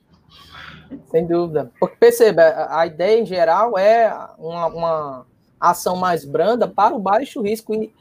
A, a atitude é, é, é, tomada para aqueles que têm um alto risco. Então, o Perfeito. foco é realmente a reincidência. Não, é, não, não seria aqui uma discussão se, se é ou não, já é um caso concreto, já é uma perspectiva concreta acerca do, do de uma possível reincidência. A não, é, não deixa de ser uma probabilidade, mas é algo muito aproximado é, por, pelo estudo, né? É algo muito aproximado que pode ocorrer. E aí, qual é a melhor ação? É realmente interromper a, a, a esse risco, né? Exato. Bom, a, a ideia. Está comentando aqui também, ó, que outras variáveis precisam ser inseridas no modelo, né? Acesso à educação, antes de... mas são 20 e tantas, né, variáveis em alguns modelos. Mas é. é, até uma curiosidade aqui mesmo, se a gente tem ou não a, o acesso à educação antes da entrada no crime, o acesso do emprego depois da, de cumprir a pena, enfim, não é uma tarefa fácil. É exatamente isso, é, é, é, é a ideia de trabalhar ou na ressocialização, ou no que acontece dentro da cadeia, ou que são é, é para outros fins, né? A gente é. tem outros, outras ciências ocupadas também com esse âmbito, não, e a gente não está desvalorizando o, o, âmbito de se preocupar. E vão também. ser ações acionadas a partir também do modelo atuarial. A gente vai chegar numa próxima que o modelo é feito para criança. Você percebe que a ideia aqui não é apenas é, conjurar alguém, né, em si. Tem, mas tem, tem modelo para botar a criança presa? Tem. Eu estou precisando aqui. Presa não. Criança. mas você que vai mais, porque ele está preso, mas criança para um espectro, né? Um, um, um conjunto de, de circunstâncias, situações e, me, e do meio que vai provocar uma possível criminalidade. E aí, assim, as ações sociais, elas são balizadas nisso, né? Até é, o investimento financeiro. Eu acho que, eu imagino onde o Eric vai chegar, eu vou esperar, porque eu ia comentar a resposta da a pergunta da Natália, mas eu vou deixar para o final, porque a hora que você fez a comparação do filme, já me deu uma luz, eu vou segurar para o final, pode continuar. Show. Vamos lá. Vamos, então, Bom, então, assim, o, o, sempre percebo que o, os modelos vão evoluindo e as suas aplicações, né? Então, aqui já entra num modelo mais atual, né, nos Estados Unidos, vai utilizar aí já tabelas a partir do cálculo atuarial para fundamentar a decisão da parole. Então, seriam os fatores de sucesso para, para a, a, a decisão da, da, da parole, né? Que seria a liberdade condicional do indivíduo. E aí essas tabelas elas vão servir para definir o tempo mínimo de pena a ser cumprido. Diferente do Brasil, que a própria lei já estabelece de forma bem, é, é, é, poderia dizer, bem simplista, de certa forma. É um terço da pena cumprida, aí vai se reavaliar se o indivíduo vai ter ou não uma liberdade condicional, né? Seria assim, né, Diego? Isso, exatamente.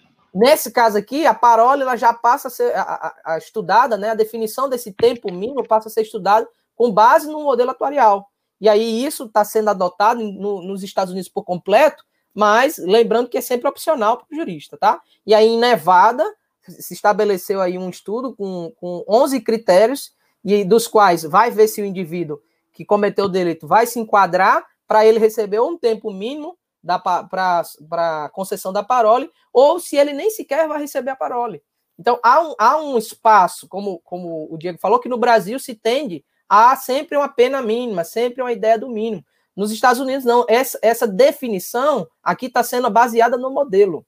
Né? Então, seria mais ou menos algo que vai balizar, por exemplo, se, se o juiz já tinha, de forma subjetiva, decidido algo, mas o modelo vai poder ver, verificar, ele vai poder verificar a partir do modelo se aquela decisão dele está sendo é, é, plausível ou não dentro dos dados, dentro do que o estudo está apresentando, tá? Então seria mais ou menos isso a ideia, que eu acho que nisso é bem interessante. Aí falamos, né, sobre criança, já, já pegando a perspectiva que não é algo apenas americano, né? Muito, tem muito que se critica, né? Ah, tá falando de algo dos Estados Unidos, quer importar sempre a ideia dos Estados Unidos, etc. Na realidade, a política criminal atuarial ela vai ocorrer é, em diversos países, né? Um modelo que eu pude utilizar o americano é porque eu gosto de na perspectiva da evolução dos seus usos, tá? E aqui eu já estou trazendo algo já bem mais atual desde o modelo anterior. Esse aqui ele é voltado exatamente para o público infantil. Seria aí uma, uma lista de risco a, a, de avaliação antecipada da criança. É muito aplicado por psicólogos, psiquiatras, etc., para poder fazer um estudo, uma análise e a partir disso ter um guia prático para determinadas ações sociais, tá? E nesse caso foi desenvolvido no Canadá, em 2001. Crianças de 6 a 12 anos, já vai vendo aí, mas se se enquadra. Tô brincando. Aqui em casa as meninas estão com 4. Ainda não, não, não apliquei, não. Eu tô brincando. Só brincando aqui, fazendo só. Bom, daí eu tenho, eu tenho um modelo com, com 20. Já vai guardar. Eu te mando depois. Liberdade condicional. Vou calcular aqui o número de dias que vai ficar trancado em casa, sem acesso Eu tenho um modelo, ó, masculino e feminino, tá? E aí seriam 20 variáveis para os meninos e 21 variáveis para as meninas, tá? Isso. E aí eles utilizam essas variáveis em três campos: relativa à criança, relativa à família e o grau de reação da criança com determinados estímulos, tá? E aí muito se tem a discussão, é, é interessante quando você vai lendo e você vai pegando esses artigos desses países, você percebe que tem a discussão da evolução da violência, a, é, a criança, né, a perspectiva dela em relação à violência, com o desenvolvimento de jogos, né, que aí tem jogos violentos, etc e tal. Então, tudo isso está sendo discutido nesse, nesses modelos aqui, tá? E aí eles vão formar é, é, uma pontuação de até 40 pontos para indicar alto risco de conduta antissocial futura daquela criança. Identificado um alto risco, lógico, não vai prender, a ideia é prevenir. Então, existem ações sociais educativas, socioeducativas, não de, de, de, de pena, etc., mas de estímulos para poder tirar essa, essa, esse, essa indicação de um alto risco de uma conduta social futura, um, anti, antissocial futuro. Você, você queria comentar nesse ponto, era, o, o Diego? É, acho que tem tudo a ver. É, o detalhe é o seguinte, a, a Natália até fez uma outra pergunta, ela colocou nesse parte do pressuposto de que não há ressocialização. Para os perfis de alto risco, sim. A, a ideia da, da, da, política criminal atuarial é essa. Reconhece que há perfis simplesmente irrecuperáveis. Vou dar só um exemplo, mas nós teríamos dezenas, que é o psicopata. O psicopata, ele é um ser irrecuperável. Por quê? Não é uma opinião, isso é medicina. Ah, todo ser humano, ele tem o sistema límbico ligado ao neocórtex, e isso significa que todo ser humano ele consegue ter sentimentos, emoções, ele sente dor, ele fica triste, ele fica alegre, ele tem valores morais que impedem de cometer o errado. Às vezes você quer um sorvete na padaria, você não vai pegar porque tem valores que te freiam. O psicopata, ele nasce sem essa ligação. Então o psicopata ele não consegue ter emoção pelo próximo. Ele trata todos como objetos, como degraus, ele vai subindo. Tanto é que não é todo psicopata que mata, tem psicopata que fica multimilionário emplacando vários golpes. O golpe da pirâmide foi criado por um, um, um, sujeito que foi diagnosticado com psicopatia. Então, é um sujeito reconhecidamente irrecuperável. A política criminal, quando olha para o psicopata, qual é a conclusão? Esse cara não adianta que nunca vou chegar na ressocialização. Vamos para o aspecto da inocuização. Vamos fechar esse cara numa cela ou num ambiente fechado onde ele não possa mais voltar a delinquir. Então, isso, Natália, só para os perfis de alto risco, tá? Como o Eric falou, os demais perfis, aí há uma tolerância para ressocialização ou para liberdade assistida, os, boards, como ele bem destacou. Mas o que eu ia falar é o seguinte: você falou uma coisa muito interessante lá no começo, que foi do filme, é, e acho que qualquer jurista em sã consciência concordar contigo. É um aspecto mais, é claro, extremo da ideia, né? Você prender o sujeito prevendo o que ele vai fazer. Isso, à luz da nossa Constituição, seria impossível, porque nós uhum. trabalhamos com direito penal do fato. Você precisa primeiro esperar o sujeito concretizar é, o crime para depois aplicar alguma medida penal. Até porque, numa democracia, qual é a base? O poder emana do povo. Então, o Estado ele não pode entrar na esfera privada do cidadão para proteger o próprio Estado. Não faz sentido. Ele tem que proteger os demais cidadãos, a sociedade, que é quem ostenta o poder. Não existe um sistema que vai vingar em si mesmo. Essa é a ideia. Só que dá para conciliar com base no que você está falando agora das crianças. Você falou em vários perfis, várias categorias ali para se analisar, é, para um que vai tender o sujeito a praticar mais ou menos crimes. E alguns, inclusive, me chamaram a atenção que são aspectos familiares, né? Se a criança ela vem de uma família desestruturada, uma família que tem pai e mãe, ou que só tem pai, ou que só tem mãe, enfim, tudo isso são fatores que devem ser levados em consideração, porque nós não somos robôs, nós somos seres humanos que aprendem com o próximo, que têm referência. É só você pegar uma criança que nasce no meio do crime organizado. Ela vai idealizar quem? O herói dela, que é o traficante. Então, nós somos seres humanos que aprendemos. A criminologia estuda isso há séculos, que é a associação diferencial. Você se associa ao seu próximo. Essa é uma tendência. Claro que não é uma regra absoluta. Você vai ter uma tendência, mas claro que sempre teremos algumas exceções. Então, talvez unindo o útil ao agradável, os aspectos de prevenção da, da política criminal atuarial seria justamente conciliar com políticas públicas, como a Natália falou, é, na origem do que seria o crime. Exatamente. Peraí, se eu estou vendo que pessoas com baixa escolaridade tendem a praticar mais crimes, vamos resolver a educação. Pô, sem saneamento básico, a pessoa tende a se revoltar e praticar crimes patrimoniais, vamos resolver saneamento básico. Então, é, esses aspectos de antecipação para a concretização de direitos e garantias fundamentais acaba sendo também um dos resultados de uma política criminal atuarial, que é o que muita gente acaba não entendendo. Acha que a finalidade da política criminal atuarial é sair punindo o criminoso. Não, Exato. a política criminal não tem essa finalidade de sair punindo o criminoso. Você prevenção consegue inocuizar. Exatamente, para prevenção de risco. E a prevenção de risco ela deve é, começar no ninho, né? E não na iminência da prática do crime. Era isso que eu queria destacar. Legal. Sabe que tem mais uma pergunta aqui da Natália perguntando se o foco da política criminal atuarial é a reincidência, né? Se eu estou querendo é, ver a reincidência. E aí, eu até queria tentar adicionar é, a reflexão de que quando a gente traz esses modelos, o foco está na gestão do risco no âmbito da sociedade. A, a, forma não de no âmbito do indivíduo. Né? Assim, a gente, a gente como atuário tem muita a, a, visão monetária da ideia, né? Mas aqui a concretização do risco é um prejuízo em si.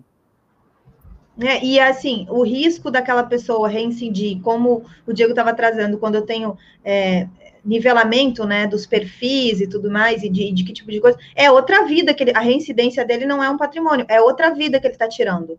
Então, uma vida é, encarcerada e a outra vida, e, e, essa vida que não fica, não fica presa ali na rua, né, com a possibilidade de ir na rua, porque eu estou crendo que não vai haver, ou que eu estou trazendo dos dados que não vai haver reincidência. E a, quando há reincidência nesses casos extremos, é outra vida que está sendo tirada, então é vida por vida, na hora da conta social.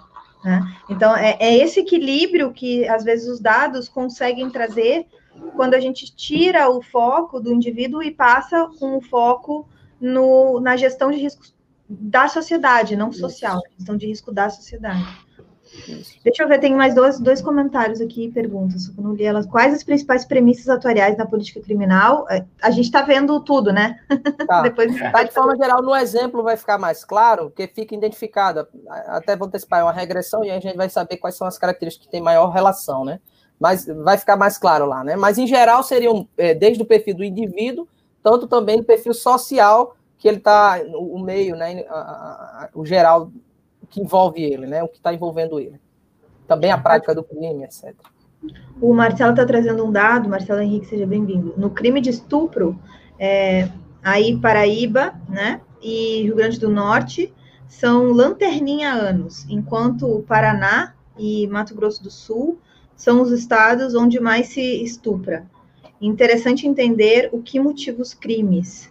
Muito Nossa, bom. Nossa, eu vou guardar essa ideia até para o meu, meu projeto lá. É, geralmente isso está muito ligado ao que a gente chama de prevenção secundária, tá? Tudo que a gente fala de concretização de políticas públicas é a prevenção primária, aquela que deve vir na frente, uhum. e prevenção secundária é aquela onde você coloca, controla os meios de comunicação, põe policiamento na rua, porque são aspectos que também vão prevenir a prática do crime. Geralmente esses problemas de crimes sexuais e tudo mais está muito ligado a essas duas formas de prevenção, primária e secundária. Alguma coisa aí está falhando. Muito bom. E esse agora já aproveitando aqui que a gente estava falando sobre prevenção e essas questões, esse final de semana eu fiz um, um seminário, um curso de equalizadores de força. É, dentro da, da, da, autodefesa, da defesa pessoal, do âmbito da, da gente enquanto pessoa, né? Utilização de algumas armas que equalizam a força mediante algum tipo de ameaça, algum tipo de ataque, uso de uma caneta, de uma revista, de algumas coisas que, que, que de um bastão, de um coisa de choque, de algumas uhum. coisas. E uma das. Da, aí teve vários ensinamentos importantes, né? Para que a gente, quando gere risco, a gente gere risco da pessoa, a gente, pessoa. Então, esse tipo de, de treinamento é, é, é muito, pelo menos na minha visão de o que, que é uma avaliação de risco, é muito essencial e importante, né? Vem quase que um dos primeiros ali. É, mas aí uma das coisas que me chamou a atenção no, no, nesse, nesse treinamento, nesse seminário, foi que quando a gente vai ter a transição de um lugar para o outro, e aí veio a questão do estupro, né? Que a, a, a violência ela tem uma característica de que escalona. A, a partir do momento que está tendo um, um ataque, um, uma ocorrência, né? Que você está sendo atacado, ela escalona. A depender do comportamento da vítima, ela vai escalonando, ela vai aumentando. o cara faz coisas que ele não tinha previamente é, premeditado, digamos assim. E aí a depender do, da, da, reação da vítima.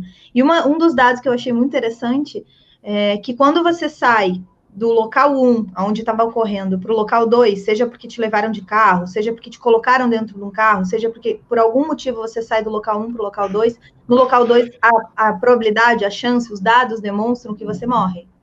Né? Na média você morre, né? ou acima, mais do que 50% das vezes você morre.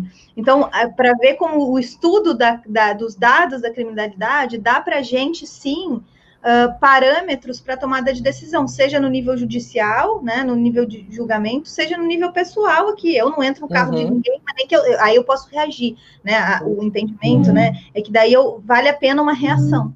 Né? É, vale a pena uma reação mais contundente, pra, porque eu não vou entrar dentro do carro. Se eu entrar dentro do carro, a chance de eu morrer foi, foi, foi para as alturas. Eu não sabia desses números, não.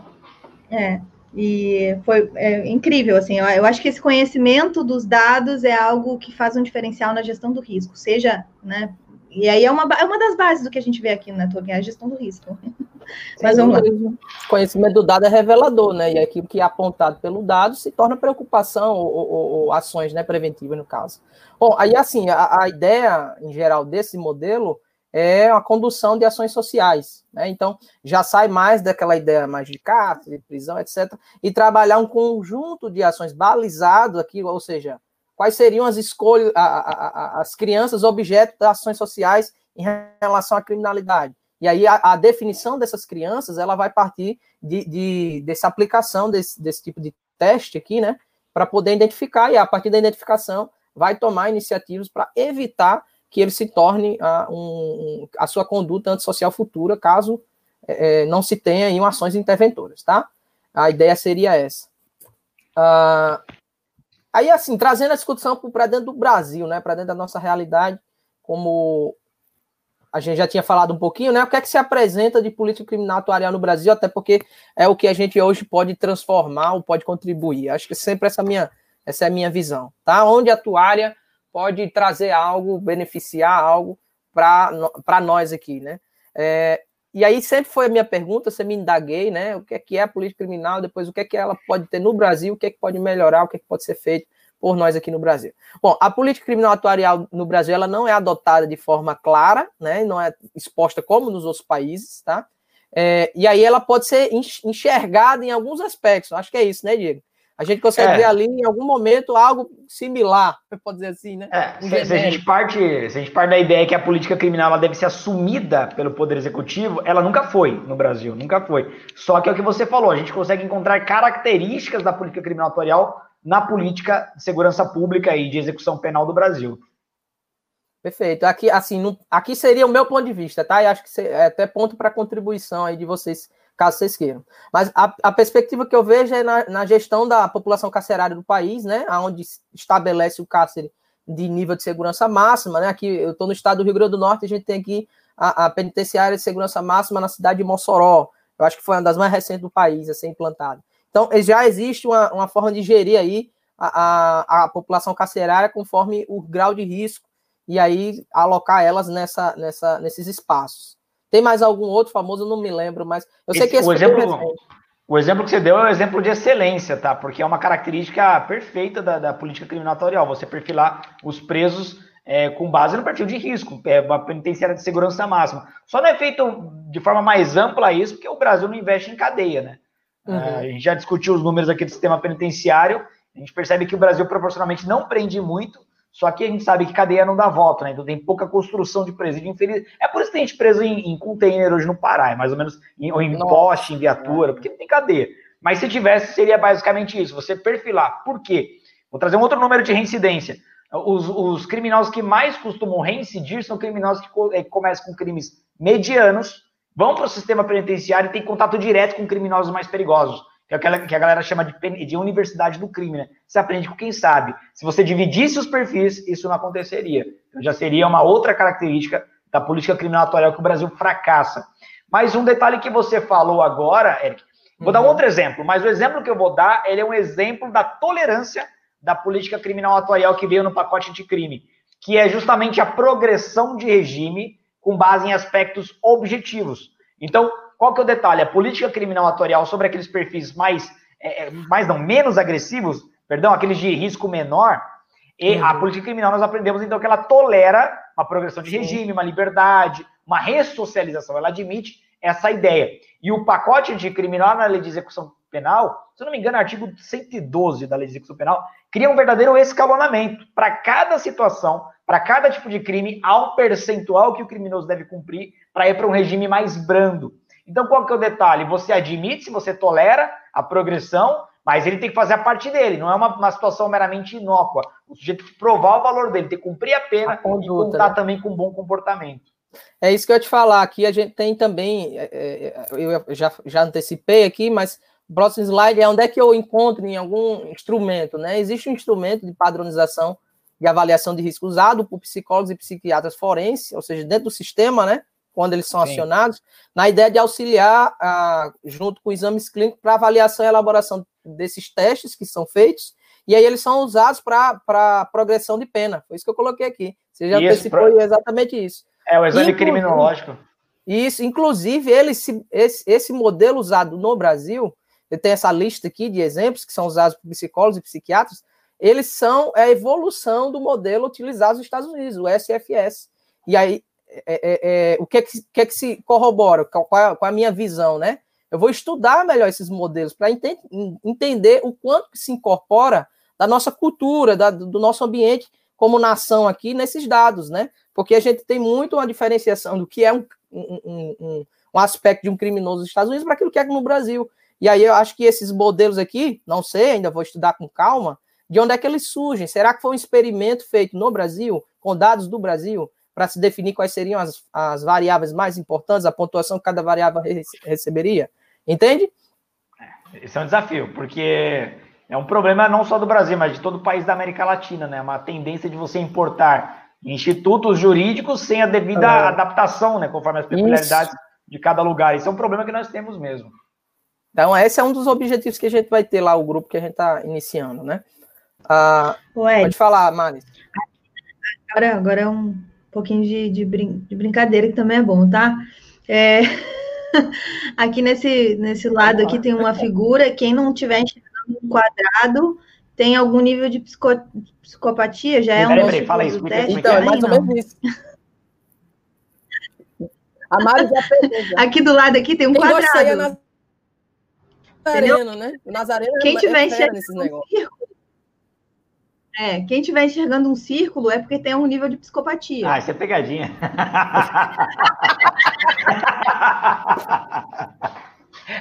Por quê, Diego? Por que você tá vendo que é isso, cara? É quadrado. Aí na academia a gente faz assim, ó, quem é que determinou que é o quadrado que é a psicopatia e não o círculo? E quem é que determinou que é o círculo a psicopatia? A gente começa a, a questionar quem é o, o, a fala, né? O, o fala, como é que é? O falante lá. Ao invés de, uhum. de, de questionar o que está sendo falado, a gente começa a questionar a pessoa. Quem está falando. O rei do ovo, a galinha, né? É pior que é isso mesmo. Assim modelos aí, Eric? Porque... É, mas assim, já tem um horizonte, né? Agora a ideia mesmo é, é buscar os dados ideais para que se estabeleça isso aqui. A, a, a, a, execução desses modelos, né? A, a utilização dentro do, do escopo do psicólogo, do psiquiatra, é exatamente dentro da política criminal. no caso atuarial, por causa que utiliza esses modelos para definição de progressão de pena, até mesmo para a guarda de filhos. Veja só, a gente tem a, a, competência parental também definida a partir desses modelos. aqui o objetivo seria muito mais voltado se o pai é ou a mãe é, é possível. É, é, usar o termo correto, meu Deus, peraí, agora deixa eu lembrar. Não é estuprador, mas é um possível aliciador, né? Sim. É mais ou menos essa ideia aí. E aí também se utiliza esse modelo para definição. Como se baseia em, em, em, um modelo atuarial, eu vou investigar melhor e ver se existe uma proposta para algo nacional, né? Vou falar assim, algo com a nossa, nossos dados. Bom, e aí, ah, colocando aqui uma provocação, pode fazer, Maris. Ah, uma pergunta agora para o Diego. Assim, pensando que esses modelos eles resolvem uma boa parte das discussões é, de, de, julgamento, né, de algo que tem, que tem que ser julgado, eles trazem, ou seja, mais, mais concretude para o que está sendo julgado, eventualmente até substituem um julgamento. É uma perícia, é, né? existe uma. Existe por dentro do âmbito do, do direito, do, do, do, judiciário, assim, um, um não querer a, que se adotem modelos, porque vai ter menos trabalho, digamos assim? Olha, se a gente olhar para a execução penal, aí o caminho é muito mais doloroso, porque aí teria que passar pelo Congresso Nacional e aí tem que esperar algumas décadas até vingar alguma coisa. Mas no âmbito do Poder Judiciário, talvez seja mais fácil, porque o Eric ele destacou isso no começo da, da questão do, do, judiciário americano. Nesse aspecto é parecido com o brasileiro, que é o que nós, nós utilizamos o princípio da livre apreciação da prova, livre convencimento do juiz. O que, que é isso? O juiz ele tem vários auxiliares. Ele pode ter um psicólogo, ele pode ter todo tipo de profissional auxiliando. E os diagnósticos desses profissionais não vinculam o juiz. Ele pode simplesmente se negar a seguir, porque ele vai analisar o que é. Ele não vai questionar a ciência é, de outros ramos que ele não conhece mas ele vai tentar analisar a confiança, se, é seguro ou não aquela informação. Se for, ele vai se basear naturalmente naquilo. Então, no âmbito do Poder Judiciário, não é tão difícil de implementar tudo isso. Começa pelo CNJ, que é quem estabelece, é o órgão que estabelece as regras que são aplicáveis ao Poder Judiciário como um todo, que é o Conselho Nacional de Justiça. Que, aliás, o presidente do CNJ é o mesmo presidente do STF, tá? Só uma curiosidade, mas a estrutura realmente é uma estrutura muito séria e que tem é, muita essa abertura para escutar outras ciências. Então, talvez um primeiro grande passo seja pelo CNJ. Até hum. porque, se começar por um passo ali, depois para ir para o Congresso Nacional é muito mais fácil, tá? Então, é, no, eu diria que o Poder Judiciário é mais aberto é, do que o Poder Legislativo. Uma ótima, ótima, ótima colocação, até porque a gente entende até onde a gente. qual é o melhor caminho a tomar, né? Esse, a partir de um estudo desse, uma, um, que pode ap apresentar um resultado relevante, Acho que a ideia sempre é essa, colocar para frente, né? Uma apreciação do, no CNJ, por exemplo, para se tornar uma prática interna na, na, sentença, etc. Assim como são os laudos periciais, aqui, esse exemplo que falou, né? Dos psicotestes, né? Psicométricos aqui, quadrado e abolim. É, Eles chegam com ferramenta, porque essa é a intenção do surgimento da política criminal atuarial em si nos Estados Unidos. Elas vêm como elemento para ser adotado ou não na, no momento da, da, da sentença, né? Então, o juiz vai fazer a, a escolha. Acredito que cada vez melhorando esses modelos, melhorando o que se tem, né? Está se contribuindo para algo é, concreto no país. Bom, só trazendo parâmetro, eu trouxe aqui o dado que a gente estava discutindo, se era é, correto ou não. Ah, possui uma o Brasil tem aí uma população 773 mil, que vai, vai flutuar em 500 mil, foi esse, esse número do... É, de 550 a esse número que você colocou, é, essa é a margem de discussão. Uma flutuação de quase 25%, é muito grande. e aí tem poucos estudos, no caso, a provocação é essa, tem poucos estudos sobre política criminal atuarial no país, a grande maioria na área do direito, traz muito a discussão marxista mesmo, da, da questão, é, outras discussões muito, é, não, não se tem, né, no, no país, eu destaco algumas teses de doutorado, mas também fazendo um levantamento ah, do que se tem no exterior, tá? Aí ah, possíveis sources de dados que eu apontei, né? Departamento Penitenciário Nacional, DEPEN, dados, uma, uma série de dados desde 2004. É, o, o, só, só te fazendo um adendo, o, o DEPEN e o IFOPEN são os números que, for, que são fornecidos, é a origem dos números do Ministério da Justiça. Então, uhum. quando eu falei lá do, do, do, Ministério da Justiça, são esses mesmos números. Essa, Essa fonte é de dados aqui. É Isso, é para você, você confrontar, depois dá uma olhada nos números do CNMP, que aí é, o, é, a outra fonte que eu falei para você, que é o Conselho Nacional do Ministério Público. São esses dois órgãos que entram em conflito direto. Perfeito. Mas é isso mesmo. E assim, o que é que hoje eu faço, né? Por que, que eu estou aqui falando com vocês desse tema, né? É, eu sou professor uh, no Departamento de, de Ciência e Contabilidade, é, Finança e Contabilidade da UFPB, e lá a gente submeteu um projeto de pesquisa início com alguns alunos voluntários, que já foi aprovado e a gente já está, já iniciou os trabalhos em relação à política criminal atuarial. E também a gente iniciou um grupo de pesquisa entre outros professores, a interação que vai existir, inclusive, uh, já, foi, já se teve contato com órgãos locais, né, como, como o, o Diego falou, né, a gente tá, já entrou em contato com a Polícia Militar e, e o Corpo de Bombeiros, é, para desenvolver algo, né, voltado também para o local. Inclusive, eu consegui, junto com um aluno orienta, um orientando meu, uh, a desenvolver um modelo. Veja só como é, é, a, a questão ainda pode ser muito explorada, né, em si. O modelo que a gente vai estudar já é risco de afogamento, que é adaptado para os bombeiros. Inclusive, vai trabalhar com o custo que se tem para ações de afogamento. Então, a gente está ampliando e adaptando para a nossa realidade a política criminal atuarial, ou no caso aqui também criminologia atuarial. Certo? Se alguém tiver uma dúvida ou uma contribuição que queira fazer para esse grupo de pesquisa aqui que eu estou montando, é, pode ficar à vontade, os atuários de plantão aí no, no chat. Poxa, que é... legal, vamos, vamos, publicar depois, dá para publicar um livro sobre isso, hein, o resultado da. Cara, vou, vou, e com certeza vou, vou te convidar para boa parte do que a gente vai fazer, certo? Poxa, é um prazer. É, interesse, tá com o link do LinkedIn tanto do Eric quanto do professor Diego, na descrição desse vídeo. Tá? Entre em contato lá e aí por lá, manda uma mensagem, entra com o WhatsApp, enfim. Ótimo. É, de conexão é Legal. é rápido. Bom, vou trazer aqui um, um, exemplo, tá? Que seria um modelo desses, né? Que a gente tanto discutiu de forma mais teórica. Uh, um, um, modelo que trabalha diretamente com a, com a reincidência criminal. E, no caso aqui, seria em Zurich, na Suíça, já para para sair dessa crítica, ah, fala muito dos Estados Unidos, vai copiar sempre, sempre, sempre o que está lá. Bom, apresentando que a política criminal atuarial não é algo é, exclusivo norte-americano, mas sim é disseminado em grandes países da Europa, muitos países da Europa e também no Canadá, Austrália e outros países. Bom, aqui é um exemplo, tá?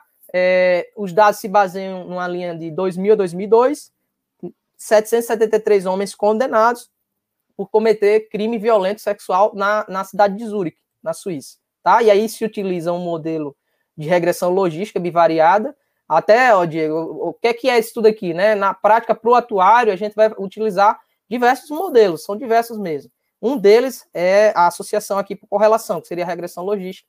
É esse modelo aqui, a, a partir dele, a gente utiliza para definição da razão de chances, que é a odd ratios. É, basicamente, algo é, é aproximado do conceito de probabilidade, tá? O modelo é. Acho que a Maris quer falar algo mais? Não, não, pode seguir. Ah, tá, tá. Só estou concordando, tá, achando lindo. Bom, o modelo se define né, para o cálculo da razão de chance, onde a razão de chance, quando maior, é, maior que um, ela, o evento é mais provável, no caso de reincidência criminal aqui em relação ao crime sexual, quanto menor que um, aí um fator. Agora, o, é isso que é interessante. A gente às vezes fala muito da ponta do que ah, eu só estou trabalhando a ideia negativa, né? Não, eu também vou conseguir elencar os fatores positivos, que eu vou considerar eles como fatores de proteção para a residência. Então, na hora que é identificado fatores de proteção, é, é, as políticas sociais podem incorporar esse, esse resultado para ampliar a, a, as ações em volta desses fatores de proteção. É, um, é, é, o que a gente enxerga nas leituras é isso. É o apontamento, né? Olha, é, basicamente vai balizar políticas sociais voltadas à questão da reincidência criminal, nesse caso aqui, da violência sexual. Bom, esse, esse estudo apresentou vários resultados, eu, eu extraí aqui o que ficaria mais, mais é, fácil de apresentar para vocês, tá? Falando dos fatores que, que vão, os eventos de, de provável reincidência seriam, aqui eu coloquei o primeiro aqui, seria se tem um histórico de, de uso de droga ou alcoolismo, já teria aí quase cinco, cinco vezes mais chance de um indivíduo ser reincidente tá? Então aqui já é aquele que cometeu o crime. Então é uma política interna que vai ser utilizada para os próximos, né? A partir dessa análise. Ou se não conhecia a vítima, né? Se, se caso o, o, o, primeiro crime que ele cometeu ele não conhecia a vítima, tem quase três vezes mais chance de que ele venha reincidir no crime. Lógico, se você percebe isso, é, o contrário de, de, de não conhecer a vítima vai ser se a vítima era parente. E aqui ó, já tem uma redução, já é um fator protetivo exemplificando aqui. Existem outros, eu, eu separei em geral aqui o que mais está sendo discutido no, no, no, artigo científico, que é um, um, artigo científico da revista, uma revista suíça, e seria mais ou menos essas ideias que vão girar em torno dessa análise. Achei engraçado do marido, o cara casado ali, ó, tem pouca chance, né? Tem pouca chance, é, exatamente, mas tem uma ligação, porque a, se a vítima é, é parente... É fator é. protetivo. É. Vai casar mais gente para poder. Me, me, chama atenção também a Swiss National ali, o, se o sujeito é, nativo, se, é, se tem a nacionalidade, né? Isso é uma, eu, eu, percebo que isso é bem comum nos países envolvidos. Os países envolvidos sofrem muito com criminosos estrangeiros.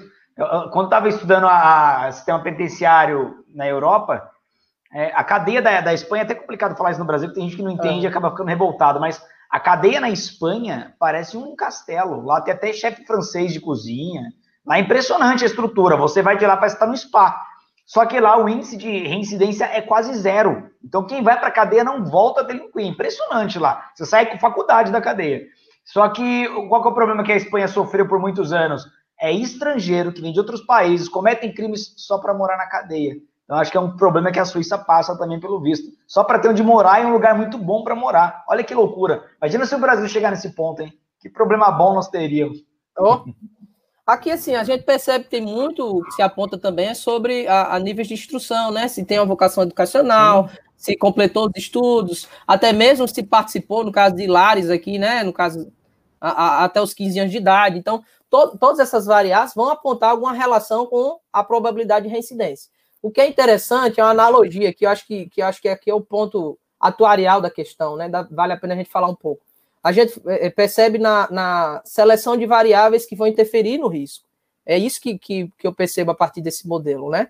Existem modelos de tarifação, é, principalmente na área do seguro, né, Maris, que vão definir quais são as variáveis é, é, que devem importar na precificação de um, de um, seguro de automóvel, por exemplo, né? Então a gente aqui teria quais seriam as variáveis que vão implicar na reincidência no caso do crime sexual. E aí as ações que vão, vão no caso, essa, essa informação vai balizar as ações de proteção e, e, e, e provável reincidência, no caso.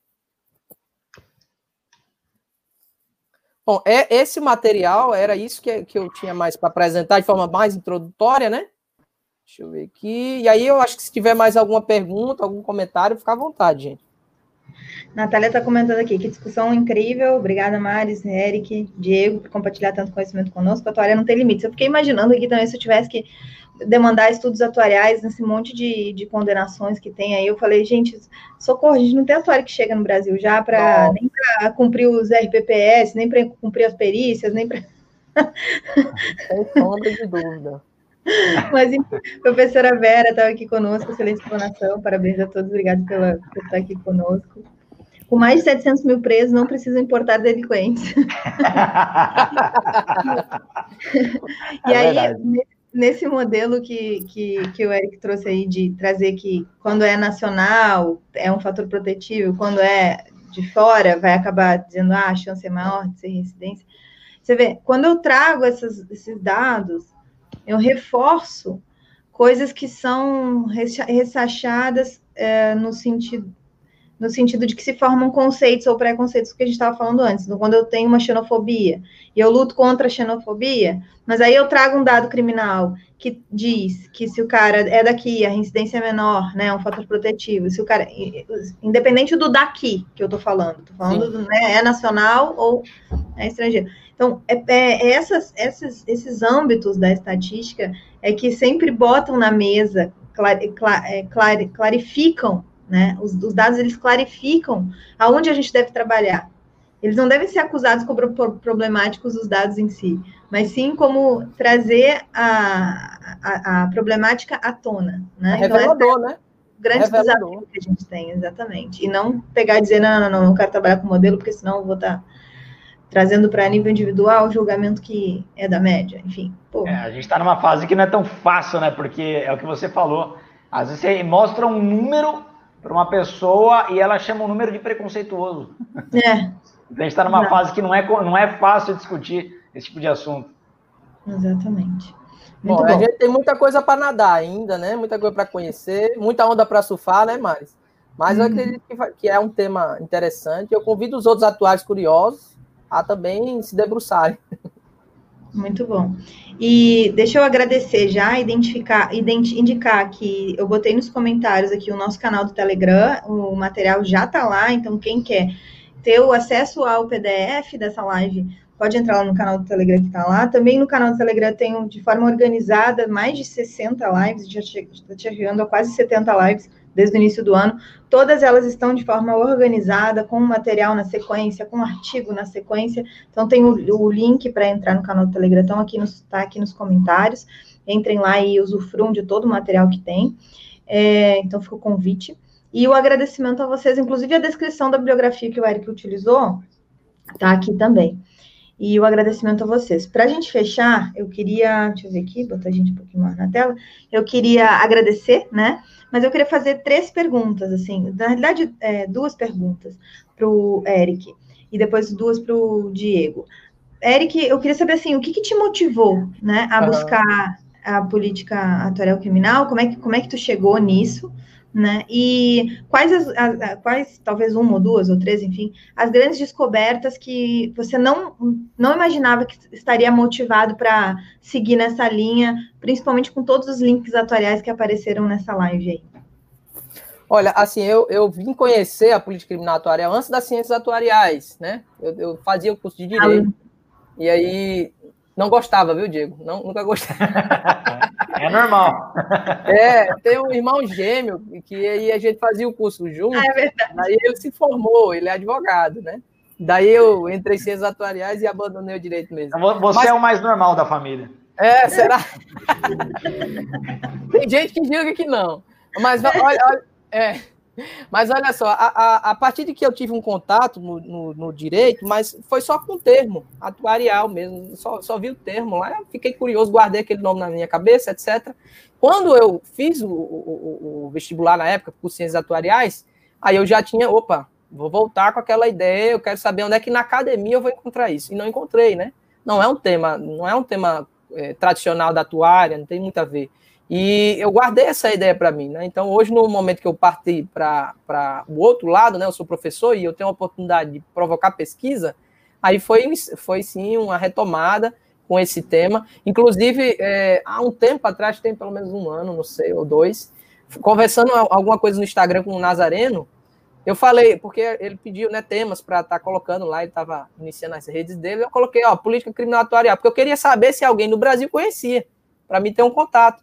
E daí ele disse que nunca tinha ouvido falar e realmente ninguém se manifestou para apresentar o tema. Então, ah, então eu falei até para mais, eu gosto de surfar uma onda que ninguém pegou. Sou surfista, então já tem esse princípio. E aí eu caí nessa onda agora aí. Muito bom. E assim, as descobertas, né, que eu, que eu pude ter encontrado a partir de agora é que a, é super concreto, não é uma coisa que a gente está falando e está tentando forçar uma barra, né? Então, é super concreto no exterior é super valorizado o, a modelagem atuarial, é, o cálculo atuarial por trás desses, desses tabelas, de toda essa tarifação do risco aí que a gente trabalha, é, e é isso que, que me, me deu mais, mais gás. E agora, como professor, em algumas oportunidades, né, ainda mais com o Corpo de Bombeiros, que está dando bastante abertura lá, a gente aí constru... vai, vai, vai descobrindo que pode realmente trazer ferramentas interessantes aí para ser utilizada, até mesmo na gestão, é, no caso do estado da Paraíba, onde eu estou. Muito bom. Diego, pergunta para você, é, por onde começar se eu sou um atuário e quero entender um pouco do sistema aí de direito criminal e tudo mais, e só fiz aquelas disciplinas lá de é, direito administrativo, instituições de direito, e às vezes nem fiz de maneira correta na universidade, vamos trabalhar aqui com os dados reais, tá? vamos trabalhar com a concretude da, da, da, do que a gente tem aí. Por onde eu começo? Por onde eu... É, tem algum livro que é mais é, palatável para a gente conseguir ter um desenvolvimento aí na área do direito, trazer alguns conceitos para dentro da tua área? Tem algum caminho que, que seja assim palatável? Tem, tem sim. É, é um caminho que eu, inclusive, penei para encontrar, porque quem vai procurar política criminal atuarial pelo direito penal não vai achar nunca, vai ficar nadando, nadando e vai morrer na praia. E da mesma forma, se for direto na política criminal, também não vai encontrar nada, porque nós temos pouquíssima bibliografia de política criminal no Brasil, e as que têm falam as mesmas coisas. É aquela velha história da hegemonia das ideias na academia. Então, um caminho é por meio da criminologia, tá? E, e fica até mais fácil entender mesmo, porque quando a gente estuda criminologia, a gente entende um pouco dessa interdisciplinaridade das ciências criminais, com exceção do direito penal, e começa a entender um pouco mais sobre até outros aspectos como sociologia, biologia, psicologia na criminalidade, é, é etapas de prevenção no crime, como é que funciona tudo isso, até chegar na política criminal atuarial. Como eu sou professor de cursos preparatórios para concurso público, eu tive que condensar. O meu livro tem isso, tá? O meu livro Legal. passa por todo, todo um caminho criminológico. E é um livro pequenininho, ele tem, tem 200 páginas. Ele vai todo um caminho da criminologia e tanto que a política criminal é o último tópico. É o último uhum. tópico do meu livro. Então, quando o aluno chega na política criminal, que ele vai ler ali aproximadamente, é bem direto ao ponto, umas quatro, cinco páginas, com aquilo que realmente interessa, ali já vem numa linguagem bem descomplicada, tá? Então eu diria que começar, você deu, fez a pergunta certa, porque começar por manuais simplificados vai fazer é, o leitor entender, compreender o assunto, para depois se aprofundar em, em, materiais mais eruditos, né, mais técnicos, mais, mais pesados. E aí a segunda pergunta veio do, ó, vai ter concurso da, da Ah, pergunta boa aí. Vai, dezembro. Dezembro, ó, eu não sou mãe de nada não, mas dia 8 de dezembro deve publicar o edital. Tem que usar um modelo atuarial para previsão. É. para estudar é muito bom usar modelo atuarial. Muito bom. Ai, muito bom. Eu uso. Usa? É, eu, eu trabalho com questões anteriores. Por exemplo, para passar na prova da OAB, o que, eu fiz? Eu levantei os assuntos da última, das últimas 10 provas, estudei só as últimas 10 provas naqueles assuntos que caíam e passei. Então, é, a, você estudar por meio de estatística é tiro certo em concurso público. É, estatística é. Bom, aí o Luiz está trazendo aqui, ó, o maior absurdo de Vanilla Sky é usar um modelo exato para a previsão do crime. É, e se as ciências sociais não são é, ciências exatas, é razoável utilizar a utilização de modelos probabilísticos. É, exatamente, porque às vezes a gente faz comentários, porque o Luiz está assistindo aquela, aquela parte lá da, da, começo, da live. Eu faço isso também, eu entro, eu entro na live na metade, vou lá no início, vai, bota ela em duas vezes. Tudo a o final também, né? Que a gente acaba de uma regressão, etc.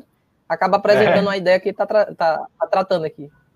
É, mas e, e, o que eu ia comentar é exatamente isso. A utilização de modelos, eles não são é, determinísticos, né? Eles não, eles não determinam exatamente, ou seja, eu ainda tenho a discricionalidade, eu ainda tenho o poder de, de, de, de definição do que, que eles indicam, né? Os modelos, eles indicam, eles não determinam.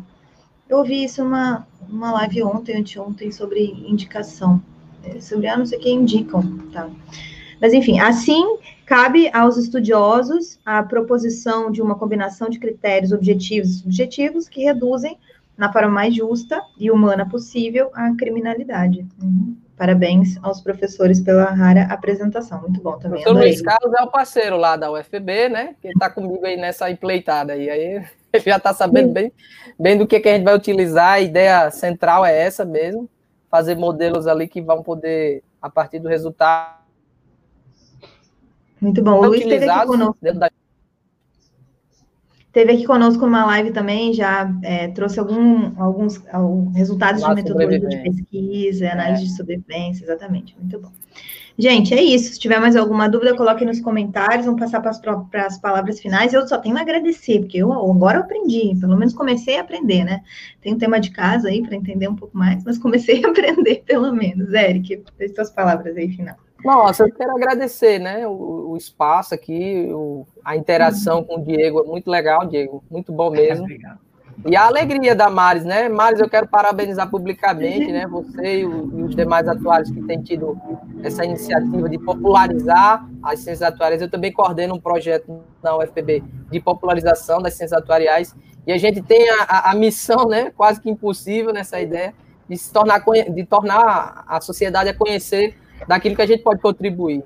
E eu acredito que a política criminal atuarial é sim uma vertente não tão tradicional das ciências atuariais, mas que pode ser bem recebida nessa ideia de contribuição. Super agradeço. Muito bom. Diego.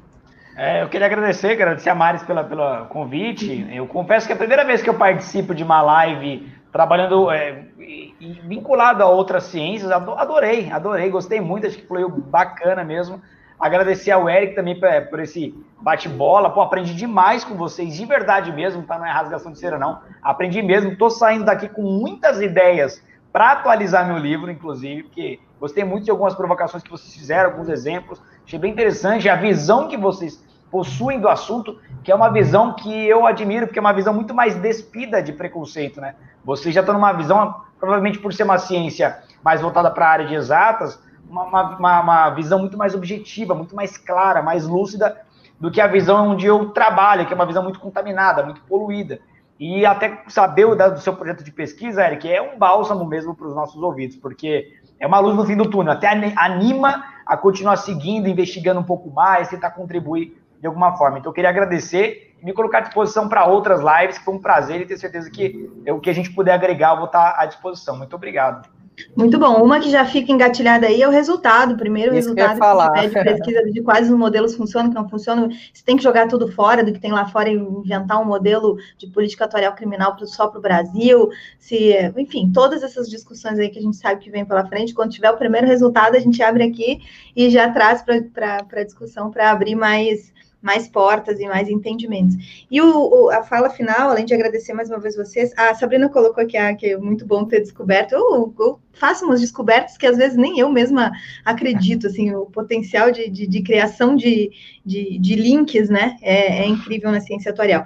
Agora, porque eu queria defender um pouco, vamos lá, fazendo nossa parte de defender um pouco do porquê que a gente deveria deixar isso de verdade como política atuarial, política criminal atuarial. Por que, que isso não é simplesmente estatística? Né? Porque eu poderia dizer assim, ah, não, mas isso aí é modelo estatístico, é modelo de previsão, isso é estatística, não tem nada de atuário aí, né? Não tem nada de atuarial aí, não é atuarial. E, e aí, por que, que a gente é, consegue dizer assim, não, chame também toda a, a, a eu não tô, eu não tô escolhendo entre, tá? Eu só estou dizendo que é, é, é engrandecedor trazer o escopo da ciência atuarial para esses modelos e para essas discussões, porque o atuário trabalha com os modelos estatísticos, mas tem o viés de entender aquilo ali como gestão de risco, como entendimento na aplicação social, então uma ciência social aplicada, e como entendimento de que eu, eu faço escolhas dentro do modelo com uma finalidade de gestão de risco na sociedade. E, e, isso pode engrandecer muito a formato de modelos. Esse é o primeiro, a, primeiro ponto. E o segundo ponto, para a gente dizer sim, que seria uma política criminal atuarial, é que os modelos tradicionais que a gente vai utilizar de uh, severidade e de frequência são modelos que a atuária utiliza para quase tudo, a não ser para as análises de sobrevivência e da parte de vida, né? Mas são os modelos tradicionais que a gente utiliza em não vida. Quer dizer, a gente vai trazer o arsenal de modelagens, de é, distribuições que já são utilizadas para especificamente esse, essa problemática, frequência e severidade, ou seja, reincidência no caso do, do crime ali e o tipo do crime que está sendo, tá sendo praticado como reincidente, com a quantidade e o, a severidade. Então, esse, o, a, a ciência atuarial tem muitos exemplos que uh, aprofundam esse tipo de modelagem de frequência e severidade. Então, só fazendo uma, uma, uma defesa da inclusão, né? Porque não é excluir a estatística nem nada, mas é Sim. incluir de verdade a, a base assim, do que a ciência atuarial estuda para dentro dessa discussão jurídica. Tá? E trazer também os estatísticos e trazer também todos os economistas que têm uma parte de modelagem social muito importante também mas é, deixar bem claro essas, esses dois aspectos, gestão de risco e modelos do tipo severidade e frequência que a atuária. Até jogando mais um, um, anguzinho aí, é, é, eu percebo uma analogia interessante, porque a gente fala muito sobre a parole, mas às vezes, como atuário, não vai interpretar.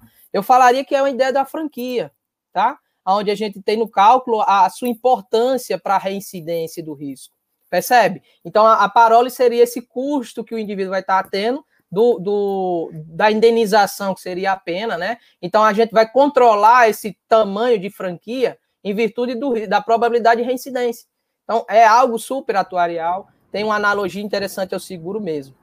Bônus malos também. Bônus malos, exatamente. É. Muito bom, gente. Por hoje é isso. Ah, eu vou apresentar rapidamente aqui para vocês. Uh, a nossa aqui agenda das, da, das próximas para vocês saberem. Amanhã a gente vai falar sobre modelagem de seguro-desemprego. E aí, ó, o modelo Logite de GLM, de modelos generalizados para risco de perda de renda, quer dizer, uma aplicação similar da que a gente faz de, de tamanho, severidade e tudo mais, mas para uma área completamente diferente, que a gente está falando de risco de perda de renda. É, depois a gente vai falar sobre economia comportamental, e aí aqui, aqui a gente traz esses, esses tamanhos e essas chances de atitudes comportamentais estarem interferindo no que a gente vai modelar economicamente. A gente vai falar sobre as interfaces de economia atuária. Depois a gente vai falar sobre Business Intelligence e Business Analytics, e aí é uma visão executiva atuarial com a Claudinha Coverley, assim, essa live eu já vi o que, vai ser produzido está imperdível. E mercados abertos, Open Finance e Open Insurance, com o Eduardo Fraga.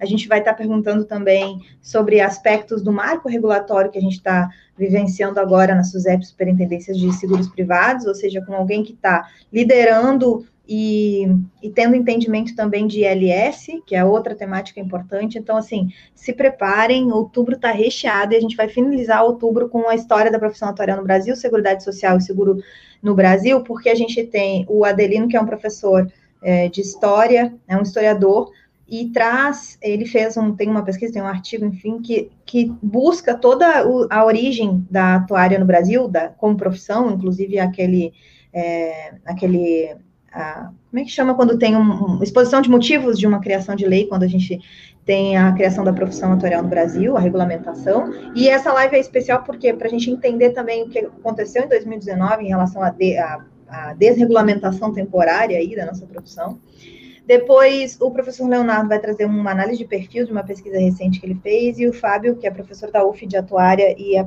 de, da parte de História do Seguro, vai trazer os conceitos do que, que é seguro, do que, que não é seguro, de quanto que ele é no Brasil, o que, uhum. que é de uhum. verdade, o que, que é diferente do que tinha de concepção antiga sobre mutualismo, é, fechando, então, o mês de outubro, tá bom, gente? Fica aí nosso convite para todo mundo. Agenda esse segundas ao meio-dia, quartas, 18 horas. A gente está aqui com muito conteúdo atuarial. Esse foi o Política Atuarial Criminal, o Atuário e Gestão de Risco Podcast. Podem ouvir no Spotify também. Tem nove plataformas. No Spotify é que a gente tem mais audiência, mas tem outras nove plataformas também o podcast.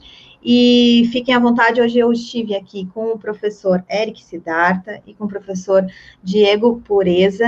E ficam. Te vejo online, como a gente sempre fala. Até a próxima. tchau, tchau. Até a próxima.